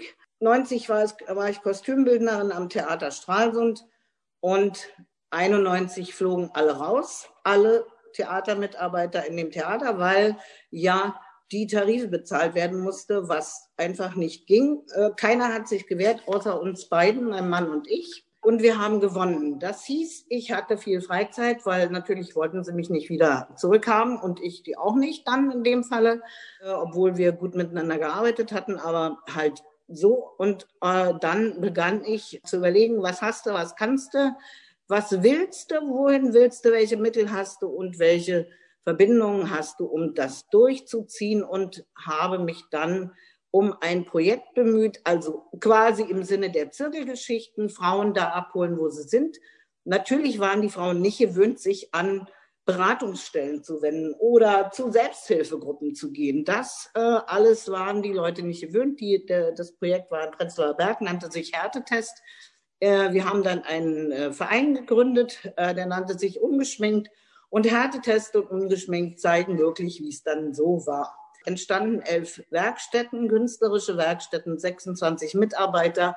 Ich habe mich genauestens erkundigt nach den Tarifen im öffentlichen Dienst. Ich habe die Stellenbeschreibungen gemacht. Ich habe sämtliche Materialgeschichten, sämtliche An Beantragungen, alles, alles alleine gemacht. Dafür habe ich das Jahr quasi genutzt, das ich hatte, weil ich da rausgeflogen war und habe auch dieses Geld, was ich da verdient hatte, benutzt, um dieses Projekt aufzubauen und habe mir erhofft, dass es sich also tragen würde, lange tragen würde, habe meine eigenen Räume mit eingebracht. Also 26 Werkstätten sind natürlich auch entsprechend riesige Räumlichkeiten und saß nachdem das Arbeitsamt nach zwei Jahren das Ding wieder zugemacht hat, mit den Räumen da und war also quasi das erste Mal richtig pleite. Nichtsdestotrotz habe ich 93 bis 98 dann weiter freiberuflich gearbeitet und habe viele DDR-Sammlungsgeschichten aufgebaut. Also Gegenstände aus der DDR, die äh, irgendwo einfach auf den Müll geschmissen wurden, sei es Schulkarten, sei es was weiß ich, Quirle und so weiter, also alles, was es gab. Brigadetagebücher übrigens ist eine spannende Geschichte gewesen, gibt es eine kleine Sammlung. Habe ich eingesackt und aufgehoben. Dann habe ich selbstständig das Kunstkaufhaus in Rostock und einen Betrieb, der nannte sich Accessoire Bohème, äh, aufgebaut Damals war der Gablonzer Schmuck, äh, Glasschmuck nach Art des viktorianischen Schmuckes sehr modern und wir haben also sehr gut für Job, für andere gearbeitet. Job wurde damals dann pleite gemacht, allerdings hat es den nicht so getroffen wie uns. Wir waren dann also Tatsache obdachlos und also wir flogen einfach aus der schönen großen Villa, die wir gerade zu Werkstätten und zu Café und ähm, so weiter gemacht hatten, flogen wir einfach mal kurz raus, weil jemand anstatt äh, 120.000, 500.000 Euro auf den Tisch legte. Und damit war der Spaß da beendet. Und wir standen dann in einer Februarnacht mit all unserer Habe aus 400 Quadratmetern vor dem Haus und die Nachbarn bedienten sich da in unserem Beisein. Hinter mir war die Tür zugeschlossen, Schlüssel abgezogen, fertig. 2001, also in diesem äh, kalten Winter, bin ich zum Arbeitsamt gegangen und habe, also ich hatte mir eine Stelle organisiert beim Internationalen Bund in Arnsberg. Das war meine erste Stelle im Westen. Der Mitarbeiter des Arbeitsamtes stellte sich hin und sagte, naja, dann machen Sie doch mal, fahren Sie doch mal dahin. Mit 50, glaube ich, schon Euro fuhr ich dann nach Arnsberg. Das Auto fuhr nur vorwärts und nicht zurück was natürlich oft zu lustigen Situationen führte. Arnsberg, eine tolle Erfahrung, eine super tolle Erfahrung, tolle Mitarbeiter, sehr interessierte Teilnehmer, äh, Russlanddeutsche, berufsorientierter Deutschkurs. Ich musste, durfte, konnte mir die Unterrichtsmaterialien selber zusammenstellen. Damals waren die Verlage noch nicht so sehr weit.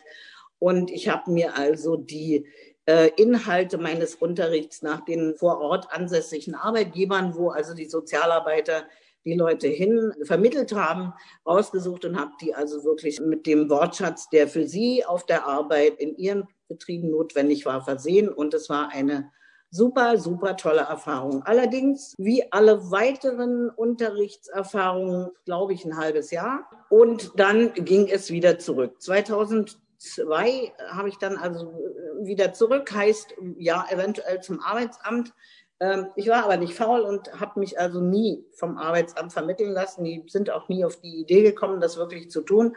Und alles, was ich bei anderen erlebt habe, war auch nicht wirklich passend, so dass ich das Riesenglück hatte, bei einem Träger, der sich Integra nannte in Berlin, in Westberlin, eine Stelle zu finden, wo ich ein Seniorenprojekt betreuen durfte. Das hieß, ich habe die Teilnehmer äh, aus Ost, West und aus den verschiedensten Ländern, die also in die Maßnahme vermittelt waren, betreut in ihrer Arbeit am Senior. Das hieß, wir konnten also einen Pflegegrundkurs machen, wir konnten ran an die Leute, wir haben sie mit Spielen, mit Unterhaltung, mit und so weiter betreut. Und ich wiederum habe meine Mitarbeiter, die sich in den Heimen getummelt haben und schwere Arbeit geleistet haben, ich habe die bewundert und habe sie insofern unterstützt, als dass ich wirklich oft nach ihren Fragen äh, und nach ihren Problemen gefragt habe. Wir also ein gutes Gang gesponnen haben, auch mit den Heimen. Wir hatten immer mal einen Projekttag und da konnten wir immer mal irgendeine kulturelle Aktivität in Berlin starten und das haben wir also alle genutzt, sodass die Mädels auch mal einen Tag was anderes gesehen haben als nur ganz alte Leute, die wirklich schlecht dran waren, die, wo der Schlüssel ist bekannt, das Thema ist heute nicht anders, als es damals war und war damals nicht anders, als es heute ist. Das Projekt endete erfolgreich. Allerdings stellte ich da fest, und das habe ich dann auch immer wieder festgestellt, dass die Teilnehmer prima waren. Man hatte mich gewarnt vor Leuten aus dem Wedding, oh, und die kommen nicht und oh, und Fehlzeiten. Keine Fehlzeiten, fleißige Leute, sehr engagierte Leute, sehr engagierte Teilnehmer. Aber die Heime hatten einen Vertrag mit dem Träger und konnten immer wieder neue Leute entsenden. Das heißt, keins von den Heimen fühlte sich je bemüßigt, irgendeinen von den Leuten aus dem Projekt, aus den Projekten anzustellen. Das heißt, die haben sich halb tot gearbeitet, die haben Spaß daran gefunden, die haben eine Aufgabe gefunden, die haben sich darüber gefreut, haben sich wichtig gefühlt und haben das Erlebnis gehabt, dass ihnen gesagt wurde, naja, wieso, warum sollen wir jetzt jemanden anstellen? Die schicken doch nächstes Jahr neue. Das ist natürlich eine böse Erfahrung. Das zweite Jahr daraufhin habe ich ein Projekt entwickelt, wo einmal diese Seniorenbetreuer drin waren und zum anderen Künstler, die mit den Seniorenbetreuern sich an Geschichten der Senioren herangemacht haben, sich also das Leben erzielen lassen haben und in ihrem jeweiligen Genre dann diese Erfahrungen der alten Menschen verarbeitet haben. Und am Ende gab es, also waren Maler, Filmemacher, Theaterleute und so weiter, ähm, Holzbildhauer, äh, Weber und so weiter. Und am Ende gab es eine super tolle, interessante Ausstellung zum Thema das Auge ist noch wach. Es gab dann noch eine Tätigkeit als Standortleiterin in Hagenow für einen Bildungsträger, wo ich also ganz alleine auf weiter Flur mit 36 Teilnehmern saß und den kompletten Unterricht absolvieren sollte. Ich hatte dort Leute mit psychischen Erkrankungen, sollte sie in Arbeit bringen. Äh, habe ich auch. Äh, allerdings habe ich auch dort die Erfahrung gemacht, dass mancher Arbeitgeber sich darauf einfach verlassen hat, dass äh, nächstes Jahr wieder neue Praktikanten kommen. Und das Jobcenter hat mir dann, weil ich wirklich von früh bis abend mit alleine 36 Leuten kann man eigentlich die Aufgaben nicht bewältigen, musste ich aber, hat mir dann das Jobcenter, zu dem ich erstmalig musste, eine zwölfwöchige Sperre verpasst. Und so ging es dann weiter. Das nächste Projekt endete durch Pleite im Jahr 2009, als die große Wirtschaftskrise war. 2010 bis 2015 habe ich nochmal wieder eine eigene Agentur gegründet, in der ich mit Schauspielern diverse Projekte wieder im Zusammenhang mit Sozialprojekten gemacht habe. 2015 war ich Flüchtlingsbetreuer. Seit 1. Dezember 17 bin ich Rentnerin und das Ergebnis von 48 Jahren Arbeit sind 501 Euro Rente. Und es ist nicht so, dass die Kunst alleine das ist, was unsicher ist. Ich habe als Russisch, ich habe als Deutschdozentin gearbeitet. Die Bildungsträger haben sich gegenseitig herunterkonkurriert. Sie haben unmögliche Löhne gezahlt und alle nicht nach Tarif. Und auch in dem Bereich Pädagogik, und das ist bekannt, der Bildungsträger und der Maßnahmen von Bildungsträgern ist also die Unsicherheit sowohl der Dozenten, die also nach Vierteljahr oder halbem Jahr auf die Straße fliegen, auf jeden Fall ein Riesenproblem. 14 Umzüge in neun Städten in der DDR und zwölf in der BRD. 2014 war besonders schön und interessant und da knüpfe ich an an die Kollegin Künstlerin. Höhepunkte sind immer besonders interessant. Wir haben ein großes Frida Kahlo Festival in San Francisco gemacht und organisiert und das war für mich die weiteste Strecke, die ich jemals geflogen bin. Das war's.